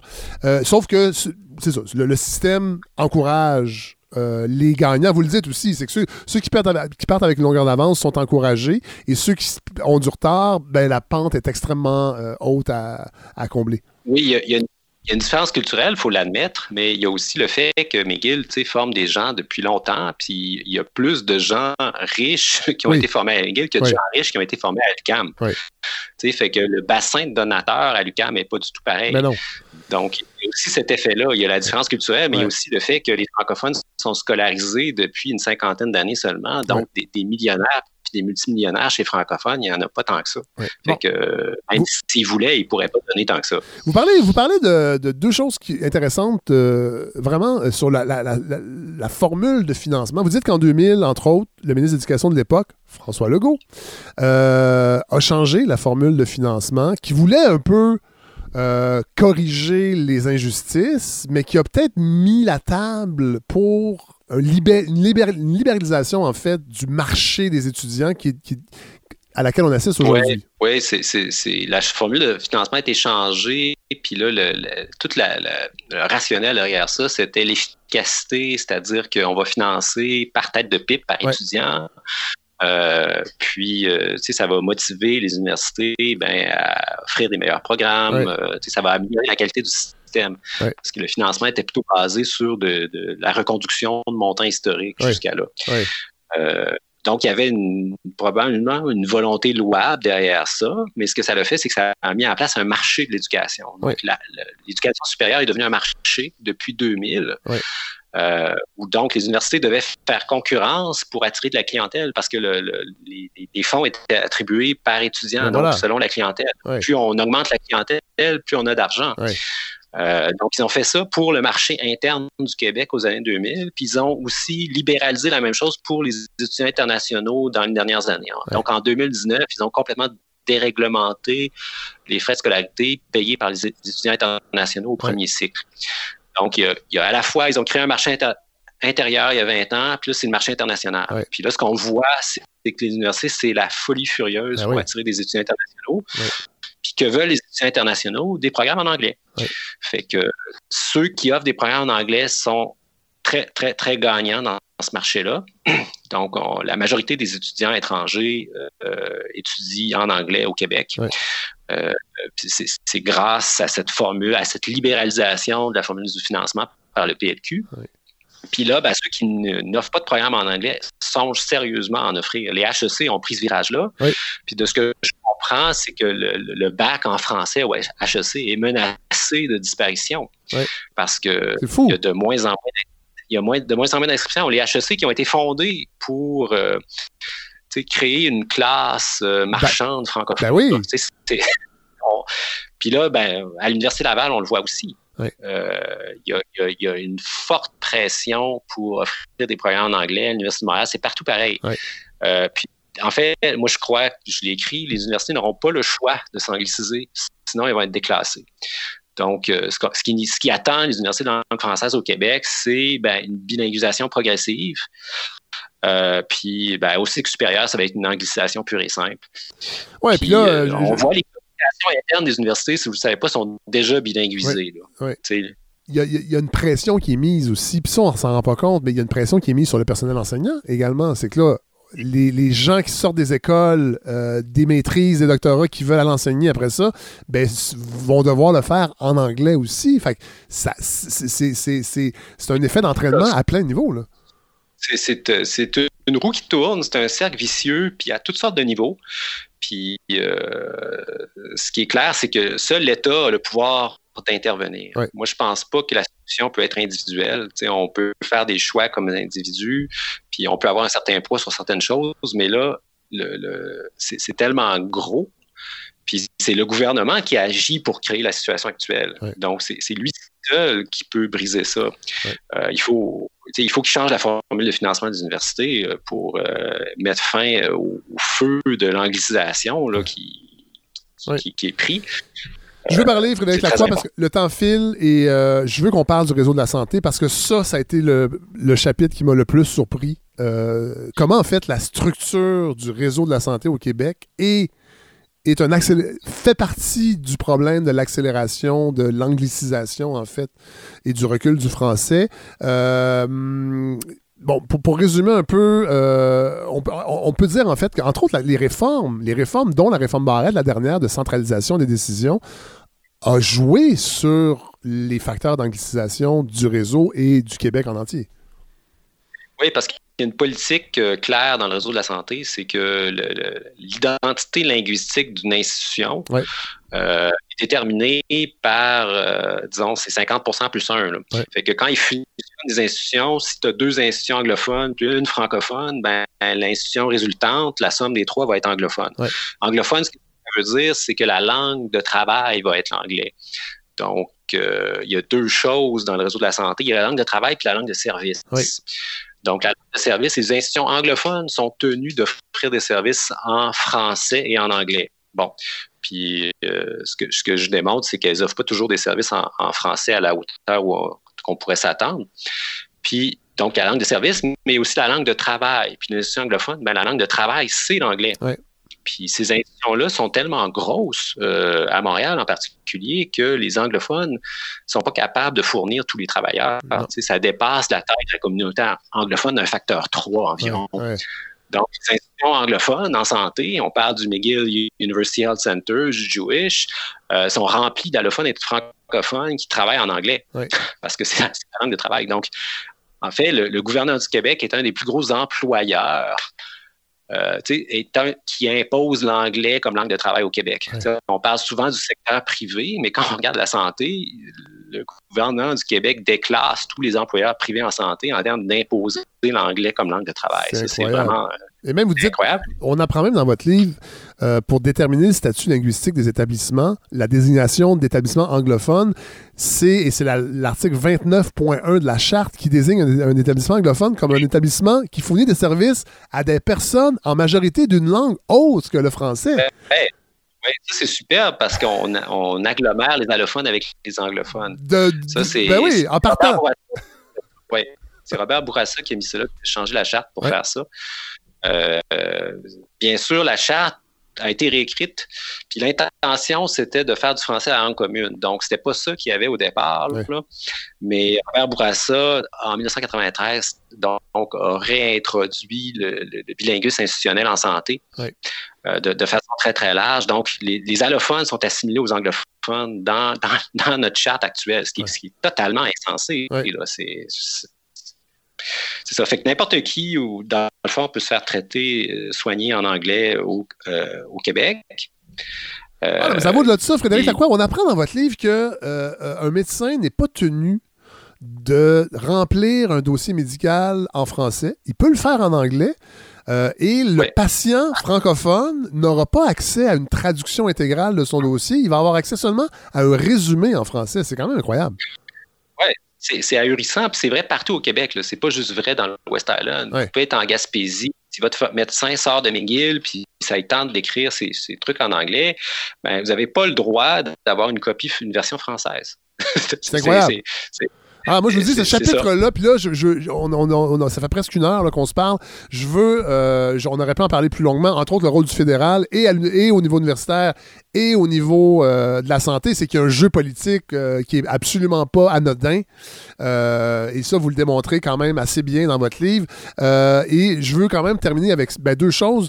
avant de vous demander, vous, à votre avis, quelles sont les solutions à moyen, court, moyen terme, peut-être, que le gouvernement peut apporter, mais c'est que vous y allez aussi par rapport, bon, vous parlez de, du CUSUM et du CHUM, euh, l'espèce de schizophrénie euh, qu'a entraîné c'est la, création de ces deux méga hôpitaux qui ont coûté une fortune euh, parce qu'il y a eu des dépensements de coûts évidemment, mais aussi et, en fait c'est que les ressources sont allées au réseau anglophone et ont privé le réseau francophone si on regarde la proportion de la population parce que ça devrait être ça aussi dans le fond la répartition des fonds publics pour les systèmes les systèmes conjoints on devrait respecter une certaine proportion. Oui, on dirait que quand il s'agit de financer des institutions anglophones, la saine gestion des fonds publics, c'est totalement oublié. Puis il n'y a pas de limite. Euh, donc, pour le, McGill University Health Center sur le Glen site, euh, ça a coûté au moins 3,5 milliards. Ça a mené aussi au plus grand scandale financier de l'histoire du Canada, Arthur Porter. Ça, c'était prévisible. Puis euh, aujourd'hui, ben, j'ai vu que le gouvernement a carton un projet de construire un nouveau euh, Montreal General. Euh, donc, là, ils ont ça dans les plans. De, ils voulaient l'agrandir, mais finalement, ben, c'est peut-être pas la bonne solution. Donc, ils veulent en construire un nouveau. Là, je veux dire, on est dans, c'est la folie furieuse parce que en même temps, on apprend qu'à l'hôpital de Saint-Jérôme, ben, il y a de la moisissure, puis de l'eau qui coule dans les salles. Euh, puis, euh, la population à Saint-Jérôme. Puis eux autres, ils n'ont pas de nouvel hôpital. Donc, on dirait que. Maisonneuve-Rosemont, euh, pendant la pandémie, Maisonneuve-Rosemont a été. Pas priorisé dans le projet de loi 66. on dirait qu'il n'y a, a, pas de limite. Puis pourtant, c'est les fonds publics, il y a un seul payeur. Ce qu'on donne à un, on ne donne pas à l'autre. Fait que il y, a quelque chose là, il y a, un aveuglement volontaire de la part ben, du gouvernement du Québec, mais aussi de, la plupart des gens qui, qui, qui, qui, est quelque chose. On ne veut pas voir la situation, on dirait. Euh, ah non, puis vous allez, même dans votre livre, Frédéric Lacroix, vous le dites, euh, en fait, vous posez la question, en fait, vous ne posez pas la question, c'est un constat, mais vous dites que le, la disproportion du réseau de santé anglophone a probablement été à la source. Et là, et là on s'entend, on ne veut pas faire de machiavélisme, on ne dit pas, et vous le dites jamais, c'est pas il n'y a, a, pas un côté pamphlétaire dans votre livre de dire que les méchants anglophones veulent euh, phagocyter les ressources, mais vous dites que les ressources sont tellement dilapidées dans deux réseaux parallèles que ben, ça a peut-être causé, entre autres, beaucoup de lacunes pendant la pandémie, entre autres la COVID, dès le printemps, où le, le réseau francophone était en quelque sorte sous-financé à cause de ça. Oui, moi, je, par exemple, on a construit deux méga-hôpitaux à Montréal. Deux méga-hôpitaux, 3,5 milliards chacun, mettons 7 milliards. On aurait très bien pu en construire un seul. Ça, il n'y avait rien. La plupart des grandes villes au monde, des villes plus grandes que Montréal, ont un seul méga-hôpital. Il n'y a rien qui nous oblige à faire ça. Donc, on a coulé énormément d'argent dans le béton, dans les structures, au lieu de mettre ça dans les soins de première ligne. Euh, puis, tout ça a des conséquences. Penser qu'on peut investir 7 milliards dans le béton, puis ça n'a pas de conséquences. Sur le réseau, oui. Ouais, Dans les CHSLD, on a vu, il y a eu une catastrophe dans les CHSLD au printemps. Qu'est-ce qui s'est passé dans les CHSLD? Ils ont tellement coupé dans ce réseau-là. Euh, ils ont coupé euh, tout le gras, tout, le muscle qui était rendu à l'os. Puis euh, ben, finalement, ça ne s'est pas très bien passé. Non, pas tellement. Dans les CHSLD. Non, ça va pas mieux. Ben, peut-être s'il n'y avait pas eu autant de coupures, pour dégager de l'argent pour autre chose, dans le fond. Ah c'est pas magique. C'est des vases communicants. C'est des vases communicants. Bon, je vais terminer avec, euh, à, votre avis, les solutions, euh, ben, ils sont politiques, entre autres. Euh, étendre la loi 101 aux, aux, études postsecondaires, c'est à peu près impossible politiquement. Est-ce que vous voyez un parti capable de faire ça? Non, actuellement, tout le monde est terrifié par ça. Mais euh, ce que je dis, c'est que si on le fait pas, ben, on sera pas là pour en parler encore dans 50 ans, à mon avis. Euh, on n'a pas le choix. Si on veut survivre comme société de langue française, on n'a pas le choix. Donc euh, là, personne n'a le courage de, le faire depuis longtemps. Je veux dire, ça fait 20 ans que cette question-là revient dans l'actualité. Pourquoi ça revient autant? Parce que c'est évident qu'il faut le faire. Puis dans mon livre, j'ai parlé des universités, puis je démontre que dans les universités, c'est aussi pire que dans les cégeps, et peut-être même pire. Donc, un au cégep, pour moi, c'est vraiment un minimum. Ce n'est pas quelque chose d'extrémiste, c'est vraiment le minimum pour insuffler un peu d'oxygène au Québec français. Puis selon moi, ça ne sera même pas suffisant. Donc, il faut penser aussi à l'université. Il faut faire quelque chose aussi à l'université. D'ailleurs, tantôt, vous, disiez, Frédéric. Euh, oui, vous disiez, puis ça a l'air, euh, les gens, je suis sûr, écoutent ça, se disent, ben voyons, voir si les universités francophones vont être complètement ben anglophones. dans 20 ans, ben c'est clair qu'il va y avoir des choses euh, qui vont se passer. il n'y a aucune loi. Pas bien. L'année prochaine. Et ce qui est fascinant dans votre livre, Frédéric, vous le dites euh, sur le chapitre des universités, c'est qu'il n'y a aucune loi qui empêcherait l'Université de Laval ou l'Université de Montréal d'offrir ses cours à 100% en anglais. Oui, c'est ça. Ça, c'est fascinant parce qu'on on se rend compte qu'il n'y a, rien pour le, système d'éducation supérieure. Euh, les, les, cégeps français, quand on dit ça, c'est un abus de terme. Ça n'existe pas un cégep français. Un cégep peut enseigner dans la langue qu'il veut. Donc, euh, rien qui les empêche de basculer à l'anglais, puis ils vont basculer à l'anglais si euh, les tendances se maintiennent. Ils n'auront pas le choix parce que sinon, ils vont, ils vont être écrasés par la concurrence. C'est un système, c'est un, un, marché de l'éducation concurrentielle qu'on a. Puis donc, c'est la marchandisation de l'éducation, mais la marchandisation de l'éducation, ce que ça veut dire, c'est l'anglicisation de l'éducation aussi. Euh, donc, marchandisation égale anglicisation, c'est ce qu'on peut retenir. Puis, c'est pas une affaire de machiavélisme, c'est une affaire d'argent puis de tendance. Puis, euh, c'est pas parce qu'ils veulent mal faire, c'est parce qu'ils sont poussés à ça par euh, des, des, politiques gouvernementales puis des formules formules de financement qui sont qui ont ça comme effet secondaire majeur. Fait qu'il n'y a pas une mauvaise volonté. Puis tu sais, dans mon moi je pense pas que les anglophones sont de mauvaise foi ou de mauvaise volonté. pas c'est on, a mis en place une espèce de mécanique folle qui, qui, est en train de conduire à ça. Puis là, ce qu'il faut faire, c'est se poser la question, ben, est-ce que c'est ça qu'on voulait? Est-ce que vraiment on voulait faire ça? Euh, sinon, si la réponse est non, ben, il faut changer euh, un grand nombre de choses. si la réponse est ben, c'est autre chose. Ben, Frédéric Lacroix, merci d'avoir été, vous avez été généreux. Là, on a fait une longue entrevue. Je voulais qu'on. Ben, J'aime ça, la balado. On a ce, loisir-là, cette possibilité de faire de longues entrevues, mais je voulais surtout que les gens ben, aient envie de lire votre livre, Pourquoi la loi 101 est un échec? C'est publié chez Boréal. Je vous avoue que c'est un livre euh, déprimant parce que les constats que vous faites appuyés sur, euh, ben, sur des recherches statistiques sont quand même éloquents. Euh, et j'espère que ça va. Je sais que François Legault aime bien, euh, aime bien parler de ses lectures sur les réseaux sociaux. J'espère. Je ne sais pas s'il a déjà, il a déjà parlé de votre livre. Si c'est pas fait, j'espère qu'il va le faire. Parce que c'en est un, entre autres, qui lui a déjà fermé la porte à, à, à, étendre la loi 101 au, au cégep. parce que là, il y a Simon Jean Barret qui va, qui va remettre son, sa nouvelle mouture. Et je termine vraiment avec ça. Avez-vous des espoirs au printemps euh, de cette nouvelle mouture de la loi 101? Est-ce que vous avez, est-ce que vous avez l'impression que ça va être cosmétique ou il y aura quelque chose de structurant là-dedans? Ben, moi, je ne sais pas ce que M. Jean Barrette va présenter, mais euh, ce, que, je montre dans mon livre, c'est qu'il y a plein, plein de choses qu'on peut faire. Euh, donc, je termine avec ça. Il y a plein de pistes C'est qu'on est impuissant puis qu'on est condamné. Donc, il y a plein d'affaires qu'on peut faire. Puis je pense que c'est ça qu'il faut retenir. le constat est déprimant, mais d'un autre côté, euh, on peut agir parce qu'on on comprend la mécanique, mais on peut agir sur cette mécanique-là. Donc, euh, ben, moi, j'espère que oui, qu'il y aura des mesures euh, costaudes à la hauteur de, ce qui est en train de se dérouler à Montréal en particulier.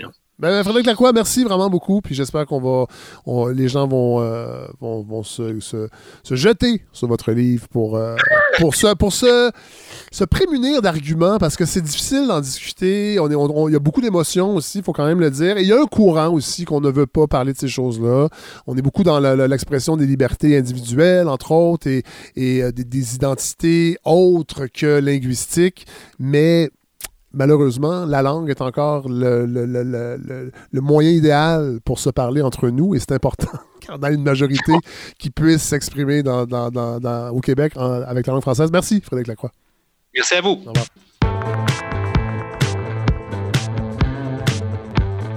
Alors, on retrouve Godefroy Larando. Ça fait deux, deux semaines, je pense, qu'on vous a parlé, Godefroy. Ça fait-tu deux semaines, Fred? Il me semblait qu'on était toujours en première vague la dernière fois qu'on s'est parlé. Je pense que oui. Ça fait fichtrement longtemps. Non seulement ça. C'est pas bon, Fred, parce que quand je, quand je reste trop tout seul comme ça trop longtemps, on dirait que euh, ben oui. je vais moins bien. Mais là, il faut. comme des millions de Québécois, il paraît. Mais euh, mais euh, il y a quand même une belle nouvelle. Il y a une nouvelle, une nouvelle personne qui portera le patronyme Laurando, mais, ailleurs. Elle elle ne portera pas le patronyme Laurando. Elle va porter le, patronyme, le patronyme Hendrick, parce que c'est son mari hein, ah. qui, qui, est le vrai, le vrai responsable de transmettre un peu tout. Euh, mais c'est une petite américaine, oui. Ma ah. euh, ma sœur Philomène a eu un bébé euh, cette semaine, la semaine passée. Et le même jour, je crois, où Legault nous annonçait qu'il allait sauver Noël. Oui. Il y a une petite fille, Lily, est née. c'est drôle parce que. super bonne nouvelle. On apprend avec, euh, ben, on l'a entendu tantôt avec Frédéric Lacroix, euh, hum. l'anglicisation du Québec. Mais vous voyez, votre sœur participe à cette anglicisation parce que j'imagine que la petite Lily va balbutier quelques mots de français et ce sera tout, hein? Ben, on verra bien. On verra bien. Elle a, la génétique pour parler euh, français quand même. oui, mais je pense, pas que c'est une question. je pense pas que c'est génétique. Pourrait, sa mère a tout. Ben, ben, ben pourquoi vous avez mis à la balado d'abord? Non. Je pensais que c'était à cause de la génétique. Oui, bien d'ailleurs, oui. En fait, Godefroy, c'est que vous êtes génétiquement compétent pour parler dans une balado d'actualité, mais le français, l'anglais ah, ou le, toutes les langues. Le, le, le, le, Buntu, je ne pense pas que c'est génétique. Je crois que les langues sont culturelles, ah bien que on aura peut-être une étude d'une université américaine pour nous dire que tout ça, c'est du caca. Oui, je serais porté à dire faites vos recherches, Fred. voilà. Bon, alors cette semaine, euh, Godefroy, euh, vous allez nous ah! parler de COVID. Euh, et ben j'avoue que. À, votre corps défendant. Oui, un peu. Ben non, faut en parler quand même. Mais j'avoue que les, mais c'est parce que les auditeurs, les auditrices sont vraiment contents qu'on parle d'autres choses. Ils nous ben écrivent pour nous le dire, ben, mais on n'a pas le choix. Hein? Mais c'est ça, Fred. J'ai pas, c'est pas venu tout seul. En fait, c'est venu tout seul. Ça a été organique et c'est venu, Fred, d'une bouffée d'émotion. Ah, donc ça, c'est rare chez vous, ça. Oui, c'est marqué d'une pierre blanche sur mon calendrier noir, parce que j'ai une ardoise, moi, chez nous. Et euh, c'est pas, pas habituel qu'un sujet me, me, vire à l'envers. Et, la même journée où Legault nous a proposé son contrat moral, oui. Euh, ça m'a. J'étais déjà enragé à l'idée de que des gens fêtent vraiment Noël et, pensent vraiment à faire des soupers de fête. Déjà là, j'étais sidéré. Euh, le même jour, j'ai pu me concentrer sur quelque chose de plus rationnel et, me calmer. Ça, ça calme, New, hein. York, New York a annoncé, Fred, la fermeture véritable de ses écoles oh. partout dans la ville de New York. Alors que je me disais, voyons, Christy, ça allait bien à New York comparé à bien d'autres endroits aux États-Unis. Comment ça se fait qu'on.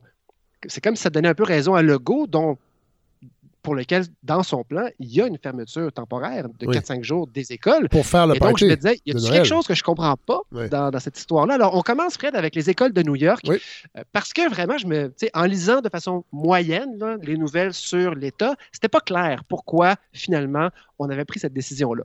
Et si, Fred, euh, vous rappelez-vous du gouverneur Andrew Cuomo? Ben oui, c'est une vedette. C'est un grand leader. Je pense que ce gars-là, a sauvé l'État de New York, la ville de New York, parce que lui s'est mis à crier euh, avant que la marde frappe le ventilateur euh, comme il faut, qu'il fallait se réveiller. Il a, mis tout ce qu'il pouvait un peu tard, mais je pense qu'il a fait comprendre aux gens plus tôt que vraiment euh, il y avait quelque chose à faire pour éviter le pire.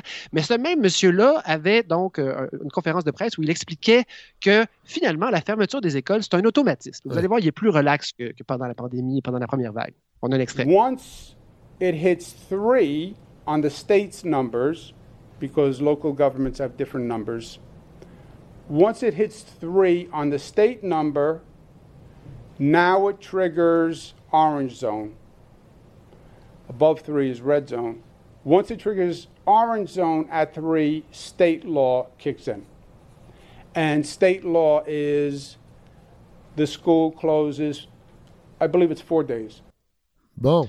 Et donc, c'est pas, pas une décision politique, Fred. C'est simplement. traduisons, que quand on, traduisons pour. Euh, quand, on frappe 3 de taux d'incidence de, la maladie dans une population au niveau de l'État. N'importe quelle zone. C'est un automatisme. Donc, les écoles, le contrôle des écoles quitte le domaine municipal Ouais. et des commissions scolaires pour rejoindre finalement le, le- le- Des la, grande gouvernance Ouais. étatique Ouais. et que c'est c'est un automatisme. Ouais. Mais il ajoute aussi euh, quelque chose au sujet de, du fait que les écoles, finalement, sont, sont pas un milieu si impliqué que ça dans la transmission du virus. Et c'est mon deuxième extrait, toujours de Andrew Cuomo, dans la même conférence. Schools close, but close, clean the school, test the school, reopen the school. All the leading thinkers now say K to 8 should remain open because it's safer than the local community. Donc, c'est Wow. intéressant, Fred. K to 8, ça veut dire kindergarten jusqu'à la huitième année, Ouais. donc jusqu'à l'âge de du- 14 ans. Fin du secondaire, ouais. Et c'est éga- c'est également ce que je lis, Fred, c'est que les écoles ne sont pas des endroits d'accélération. De... Laissez-moi juste finir, puis après Ouais. ça, je vous ouvre la porte. J'avais prévu, Fred, vous demander votre avis. Euh, ce qui est intéressant là-dedans, c'est que d'un même souffle, il dit c'est c'est un automatisme. On ferme les écoles à 3% mais en même temps, euh, on va laver les poignées de porte, on teste tout le monde, puis on peut revenir. Euh, même si on est encore à 3 dans la, dans la ville ou dans l'État. Euh, et là, c'est un, un- éditorial et un podcast du New York Times dans le Daily, encore une fois, qui nous explique un, un épisode qui s'appelle New York City's 3% Problem. Donc, pourquoi ce 3%-là? Ce 3%-là, c'est que euh, au moment de réouvrir les écoles, les gens, entre autres les syndicats euh, scolaires, paniquaient complètement. Les, en- les gens avaient l'impression que ça allait être vraiment une hécatombe, que les professeurs allaient tomber au combat, mourir, que les enfants aussi allaient mourir. Et c'est le maire de Blasio de New York qui a dit, je vous promets qu'on essaie, on met tout ce qu'on peut, mais si jamais on atteint le 3 ce que, ce que les experts considéraient comme un seuil à, à ne pas atteindre, c'était 5% Et lui, un peu pour calmer tout le monde et ouvrir les écoles parce qu'il se disait qu'il faut absolument les ouvrir. Il était convaincu de, son- de- de- de l'importance des écoles. Ouais. Lui, il a abaissé ça à 3% et il a mis ça sur son honneur. Et donc, c'est comme si l'État de New York euh, et la ville étaient pognés avec cette promesse-là, alors qu'il n'y a plus personne qui a parlé du 3% pendant plusieurs semaines. Et c'est seulement quand on a commencé à remonter vers le 3 qu'il y a des gens qui ont dit Hey, euh, on avait dit qu'on fermerait à 3 et que finalement, le seuil de 3 n'est pas un seuil logique, surtout si on se penche sur Mais- les articles qui ont été écrits et qui parlent de l'importance de l'école pendant la pandémie et de surtout, surtout pas la fermer. Allez-y, Fred. Euh, Rappelez-nous, le 3 c'est quoi exactement comme mesure? là?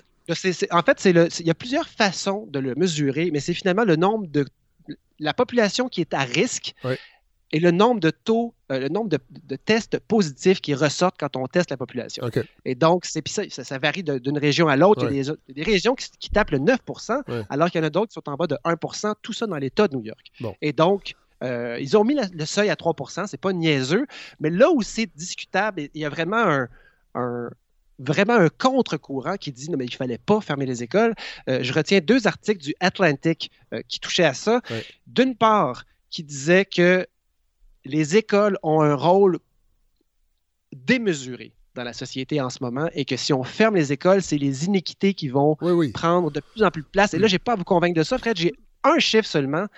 Pendant les ouragans Maria et euh, Katrina aux. États-Unis, il y a des écoles qui ont fermé temporairement. Et là, on ne parle pas d'élèves en difficulté et tout. C'est un élève sur cinq dans ces régions-là qui n'est même pas re- qui est jamais Ouais, revenu à ouais, l'école. ouais. Donc ça, ça vous donne une petite idée, ça, en plus de ceux en difficulté. Ça, c'est une chose. Mais en plus, on s'est rendu compte, parce qu'on les a vus ouvrir les écoles et on a suivi les courbes. Et en Floride, en Georgie, il n'y a pas de d'hausse marquée des nouveaux cas quand on regarde les dates qui correspondent à l'ouverture des écoles. De un, et les- parmi les 74 000 tests qui ont été faits et qui sont relevés par le- la- l'article du Atlantic que j'ai lu, euh, ce qu'on comprend, c'est que être dans une école comme prof ou comme étudiant, grosso modo, une école primaire, vous êtes 40% plus en sécurité que dans le reste de la communauté. Alors là, on se dit ça, mais Fred, pourquoi on ferme les écoles dans ce cas-là? Mais- Mais là, Fred, mais- je me demandais juste, aviez-vous quelque chose à dire là-dessus? Comment, comment vous réagissez quand je vous dis ça? On ferme les écoles, c'est peut-être pas une bonne idée, entre autres parce que c'est un milieu qui est sans doute assez sécurisé. Bon. Ben, là, vous me donnez des exemples en, en Floride, en Georgie, où on peut laisser Mhm. des fenêtres ouvertes à l'année. Je ne sais pas c'est quoi la qualité de construction, mais euh, je sais que, et ça, c'est parce qu'il y, y a un citoyen qui a créé un compte euh, Facebook qui dénombre le nombre de cas dans les écoles, mais on parle quand même de 3500 cas actifs. Il y a 1100 classes qui sont fermées mhm. parce qu'il y a des cas, il y a, une, propagation. Il y a un groupe de médecins qui a mené une, enquête secrète, entre guillemets, c'est-à-dire qu'ils ne l'ont pas publicisé avant. Ils ont demandé à 12 professeurs dans 25 classes de mesurer la qualité de l'air. Et dans le monoxyde de carbone. Oui, le monoxyde, oui, oui, mais ce qui implique possiblement une mauvaise ventilation. Alors, si vous avez été à Brébeuf, Fred, comme moi, vous sauriez qu'une classe fermée pendant des, heures, ça finit par sentir le poumon. Et le pote aussi à Brébeuf. Le pote peut-être, ça se pourrait. Pas dans mon temps. Non, non, évidemment non. non. La ventilation, Fred, dans les écoles, c'est certain, certain que c'est un enjeu. Et Aaron Durfeld l'a démontré dans ses bilans quotidiens que oui, l'école fait partie de la grande chaîne de propagation. Je dis pas qu'il faut les fermer, là, mais c'est pas vrai. En tout cas, la science semble démontrer au Québec, dans le climat qu'on a et dans la qualité de construction, donc des, systèmes de ventilation, que l'école participe aux, éclosions. L'école participe aux éclosions et l'école est le reflet de ce qui se passe dans la communauté. Mais en en parlant avec Fred, mes, mes plugs, mes amis de la santé publique de Montréal, j'ai vu la lumière. On m'a expliqué un truc auquel j'aurais pas pensé et que j'avais lu nulle part. Et ça, c'est intéressant parce que je le vois comme vous, là, le nombre d'écoles, le nombre de classes fermées est impressionnant. Et, je sais pas si c'est impressionnant. Non, mais Godefroy, je sais pas si c'est impressionnant. C'est des gros chiffres. Mais des gros chiffres. Oui, mais il existe. Mais qu'est-ce que ça représente? -ce, que, ce qui est intéressant, Fred, c'est que euh, de un, là, à la santé publique de Montréal, les gens sont convaincus que l'école fait partie des éléments à ne fermer qu'à la dernière, dernière, dernière option. Ensuite, est-ce que l'école fait vraiment partie du problème ou est-ce qu'elle est simplement le reflet? Euh, les chiffres qu'on nomme, qui nous peuvent paraître être inquiétants, restent relativement bas dans les écoles. Et plus que ça, il existe un, le reflet de la réalité que la santé publique a entre ses mains, c'est-à-dire les résultats de tests des éclosions dans les écoles, est bien plus précis que ce qui se passe dans la communauté. Oui. Ce que la santé publique m'expliquait, c'était que l'avantage qu'on a avec la santé publique, c'est qu'on parle aux écoles. On a des responsables partout. Le canal de communication est excellent. Il y a beaucoup d'éclosions dans la communauté qui sont découvertes à cause de ce qu'on fait dans les écoles. Donc, une, éclosion dans une école de Villeray, c'est pas long que la santé publique le sait, qu'on mesure, qu'on teste. Tandis que dans une famille Thibouteau, où il n'y a pas d'enfants, il y a juste trois, quatre adultes qui vivent ensemble, euh, ensuite, cette, cette contamination-là atteint la famille des Morins et finalement celle des Bertildes. Ça court comme ça. Il n'y a personne qui est vraiment très malade. Il y a du monde qui se la passe. Et c'est seulement quand finalement il y a un enfant malade ou quelqu'un dans un milieu de travail et que là, les, chiffres deviennent officiels. Et donc, les chiffres qu'on a des écoles, Fred, sont plus fiables que ceux qu'on a de la communauté. Alors, si on a l'impression qu'on a plus que, finalement les taux de la communauté sont relativement bas, mais c'est parce qu'on est à côté de la traque dans la communauté, alors que dans l'école, on a un pied dans la place et que dans la stratégie de la santé publique, un des rêves qu'ils ont, c'est d'avoir plus de personnes dans la communauté qui ont déjà confiance, qui ont la confiance des gens dans les clubs de hockey, dans les clubs sociaux, dans les, dans les bingos, pour que, pour, mais, mais on ne l'a pas. Et donc, les écoles, ils font partie non seulement euh, d'une solution sociale, mais même sur le plan sanitaire. Les écoles font partie du bon programme de dépistage. et donc, les fermer, c'est vraiment, vraiment une grosse erreur. Et c'est finalement, New York, c'est comme un peu mis en boîte. Et euh, c'est là que ma réflexion est rendue. Au moment où François, le premier ministre Fred, me dit que lui, il comprend les Québécois qui ont trop besoin de voir leur famille et que finalement, on va fermer les écoles 3-4 jours d'avance alors qu'on est déjà en retard pour permettre aux gens de se réunir. Et là, Fred, là, je pense que je réalise que je suis un. Je suis quelqu'un de bizarre et de pas comme les autres. J'ai eu un Zoom avec mon équipe de hockey qu'on ne se voit plus depuis des mois. Et on jase. Et là, je commence à comprendre qu'ils ont tout un peu des plans pendant les fêtes. C'est c'est vraiment des gars brillants. Puis je me dis, voyons, les boys, est-ce que c'est ça? Puis là, ils me disent, ah, mais toi, gars, tu sais, t'es trop. Euh, t'es comme trop solide, trop. Puis là, je me dis, attends, là, je suis trop quoi? Qu'est-ce que, qu'est-ce que. Puis là, je me rends compte, Fred, et c'est François Legault qui me, qui me fait voir la lumière. Et j'ai entendu cet extrait-là à une excellente balado que j'écoute souvent le samedi matin quand je me lève, celle qui porte votre nom. Avez-vous l'extrait, Fred, de François? Ça comporte des risques. Par contre, il faut se rappeler que la famille, c'est au cœur de ce qu'on est, c'est au cœur de notre nation. En tout cas, pour moi, euh, j'ai la chance d'avoir encore ma mère qui a 91 ans. Je ne sais pas pour combien d'années, combien de Noël il reste, mais elle, euh, mes deux sœurs, Je veux les voir. J'ai besoin de voir ma famille. Oui. J'ai besoin. Et de les, embrasser sur, et les embrasser sur la bouche aussi. Vous avez réagi à l'aspect un peu vieillot de ces notions de famille québécoise. Moi, Fred, c'est certain là, que si j'avais peur de perdre quelqu'un cet hiver, là, si, si, quelqu'un en était à ces derniers hivers, évidemment que, que je que j'irais la voir, puis ça, serait comme ça. Mais là, mes soeurs, ma mère, Fred, je les verrai pas.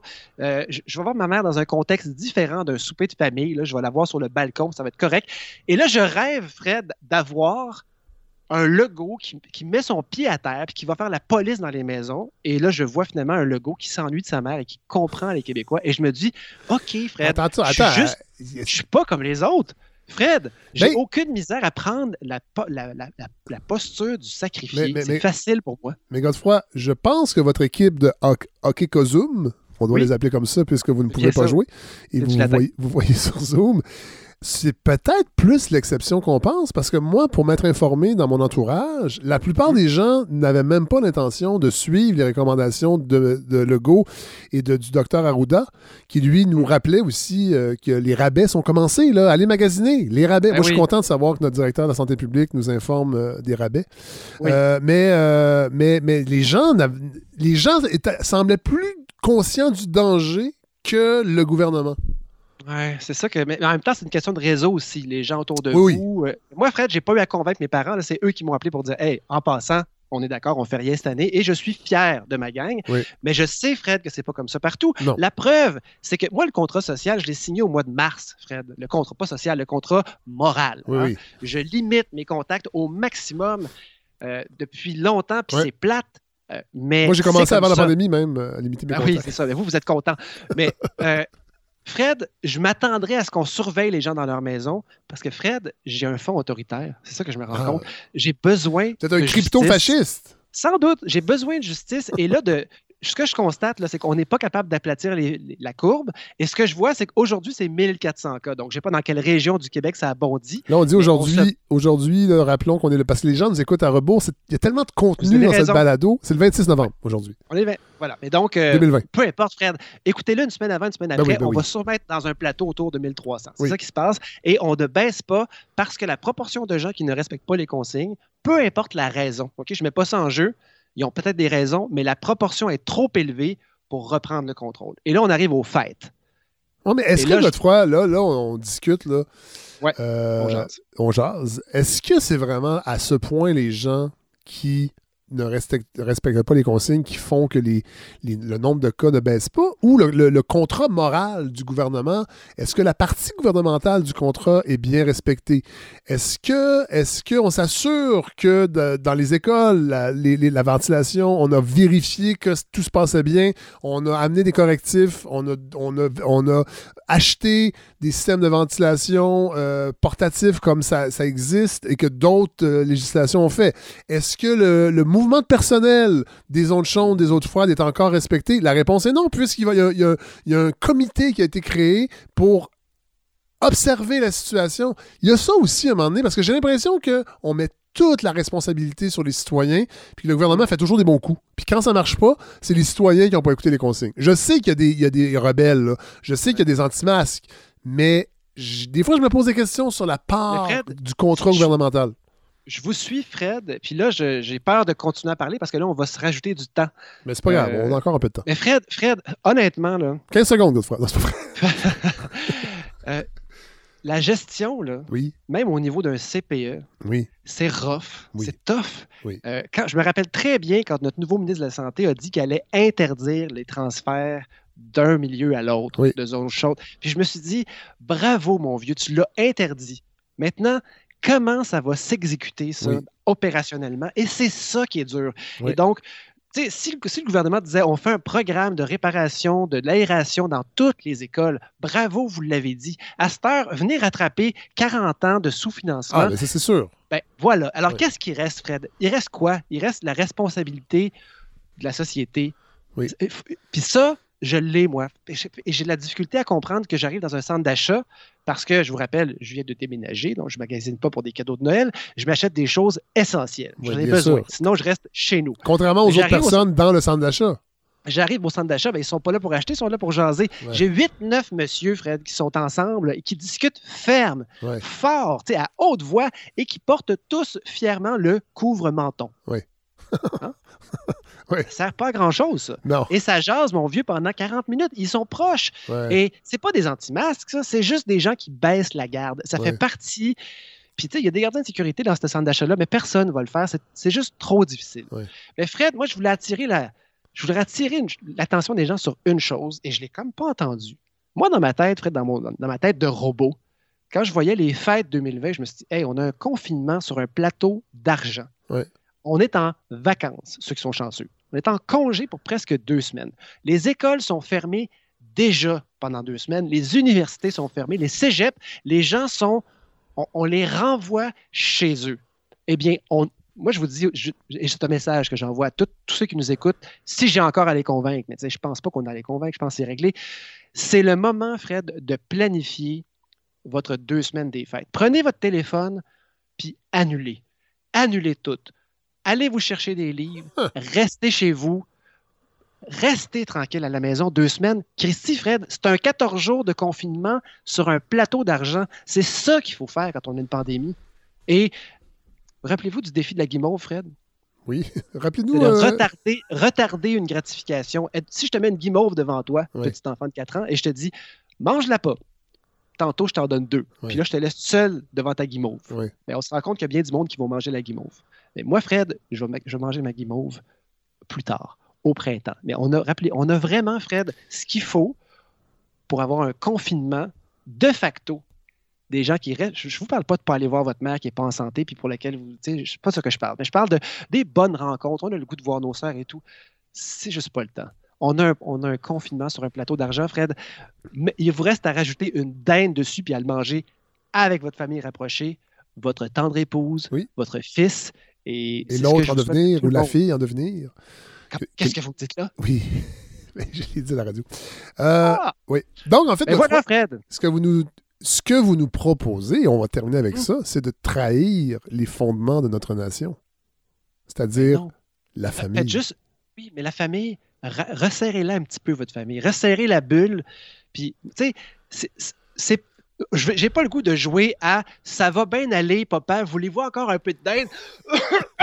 Voyons, je sais pas que j'ai. Je sens plus rien. c'est pas un COVID. C'est pas un COVID. J'ai fait un petit peu de fièvre avant-hier. C'est des allergies. Eh oui, c'est des allergies. Au garage, Fred, où je travaille, on est une bulle. On est comme une 7-8. 7-8, on travaille tout ensemble. Fait que, tu sais, euh, c'est pas COVID. J'ai pas le goût de jouer à ça, Fred. Non. J'ai le goût qu'on passe un joyeux Noël euh, rationnel. Mais peut-être que ça, c'est une féerie des fêtes qui n'intéresse que moi. Merci, Godefroy. Fred, je vous promets pas de COVID jusqu'à après les fêtes quand on pourra juger tout ça. Oui, on va y De toute façon, on va s'en parler de ça. Merci. Salut. Alors, merci à tous ceux qui ont participé à ce neuvième épisode de la balado de Fred Savard. Évidemment, merci à nos invités, François Grisé, Frédéric Lacroix. Merci à Godfrey Lorando, à Hélène Faradji, qui, ont, euh, qui nous ont offert euh, leur chronique. On était content de les retrouver. Merci à Larry Dufresne, qui me donne un, fier coup de main pour euh, réaliser ce projet, cette, cette balado. Merci à Andréane Obansawin également, qui, qui s'occupe d'animer les médias sociaux. Voilà. Alors, merci. La semaine prochaine, on va parler.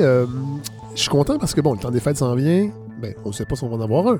On attend, on attend une mise à jour des, des recommandations du docteur Arruda. Mais la semaine prochaine, on va, accueillir Bertrand Schepper, qui est qui est chercheur à l'IRIS. L'IRIS, qui est l'Institut de recherche et d'information socio-économique, que vous connaissez sûrement, qui publie beaucoup de livres euh, et de, de, mise à jour économique, entre, pas de mise à jour économique, mais d'analyse économique. Euh, c'est vraiment ce qu'on appelle un think tank de gauche, euh, qui souvent donne la réplique à l'Institut économique de Montréal, qui lui est un think tank de droite et loufoque. voilà. Alors, euh, je suis content parce que l'an dernier, l'Iris a publié un livre qui s'appelle Du vin des jeux, le virage commercial de la SAC et de l'Auto-Québec. J'en avais pas parlé, en fait, ici à la balado, parce que des fois, dans le flot des semaines. Il y, y, a des invités qui passent, il y a des invités qu'on on, on, se dit on devrait les inviter. Finalement, la, la, la, fenêtre se referme. Et euh, j'avais envie de parler de l'Iris, entre autres, parce qu'il se passe des choses vraiment intéressantes euh, de ce côté-là. Ils sont dans la campagne de financement également. Et, euh, et ils publient des bons livres qui, qui sont vraiment intéressants pour, pour la réflexion et qui donnent aussi un, éclairage un peu moins habituel de banquier ou de financier ou d'analyste avec, euh, avec euh, ben, un filtre un peu plus à droite. Donc, on va parler de la SAC et de l'Auto-Québec, de leur, de leur, histoire et de la place qu'ils occupent aujourd'hui au Québec. C'est drôle parce que cette semaine, on est beaucoup dans euh, le dossier amené par le Journal de Montréal sur les, les, membres de la mafia qui dilapident des centaines de milliers de dollars dans les casinos au vu et au su des autorités de l'Auto-Québec et du gouvernement. Et euh, ben on va, on va pas s'en étonner. Vous allez voir, on va pas s'en étonner en écoutant euh, ce que Bertrand Schepper nous, euh, va nous dire. Donc la semaine prochaine, ce sera notre invité. Et j'en profite pour les gens qui nous écoutent aujourd'hui samedi, parce que l'épisode sort le samedi, mais il y a des gens qui nous écoutent plus tard dans la semaine. Pour ceux qui nous écoutent aujourd'hui samedi et qui ont envie de se bouger les fesses ce soir, je serai sur Twitch euh, en tant que DJ, parce que oui, j'ai fait ça dans la vie parfois. Je le faisais beaucoup à la taverna avant la pandémie, une fois par mois en fait, mais depuis plusieurs années. Et là, ben, euh, j'ai envie de refaire l'exercice. Il y a des gens qui m'ont écrit, qui me disaient, mon Dieu, qu'on s'ennuie des soirées à la taverna, on se défoulait. Donc, ce, ce, ce soir, 21h, je serai sur la plateforme Twitch. Euh, donc, vous pouvez simplement aller sur Twitch et, me, chercher. Euh, DJ Fred Savard, vous allez trouver ma page Twitch.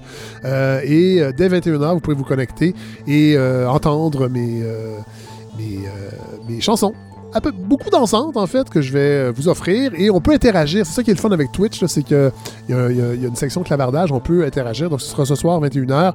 Euh, je vous y attends. Et sinon, ben, nous, on se retrouve la semaine prochaine pour un autre épisode de la balado de Fred Savard. Bonne semaine tout le monde. Faites attention à vous. Portez le masque. Lavez-vous et les mains et le visage. Puis euh, voilà, bonne semaine.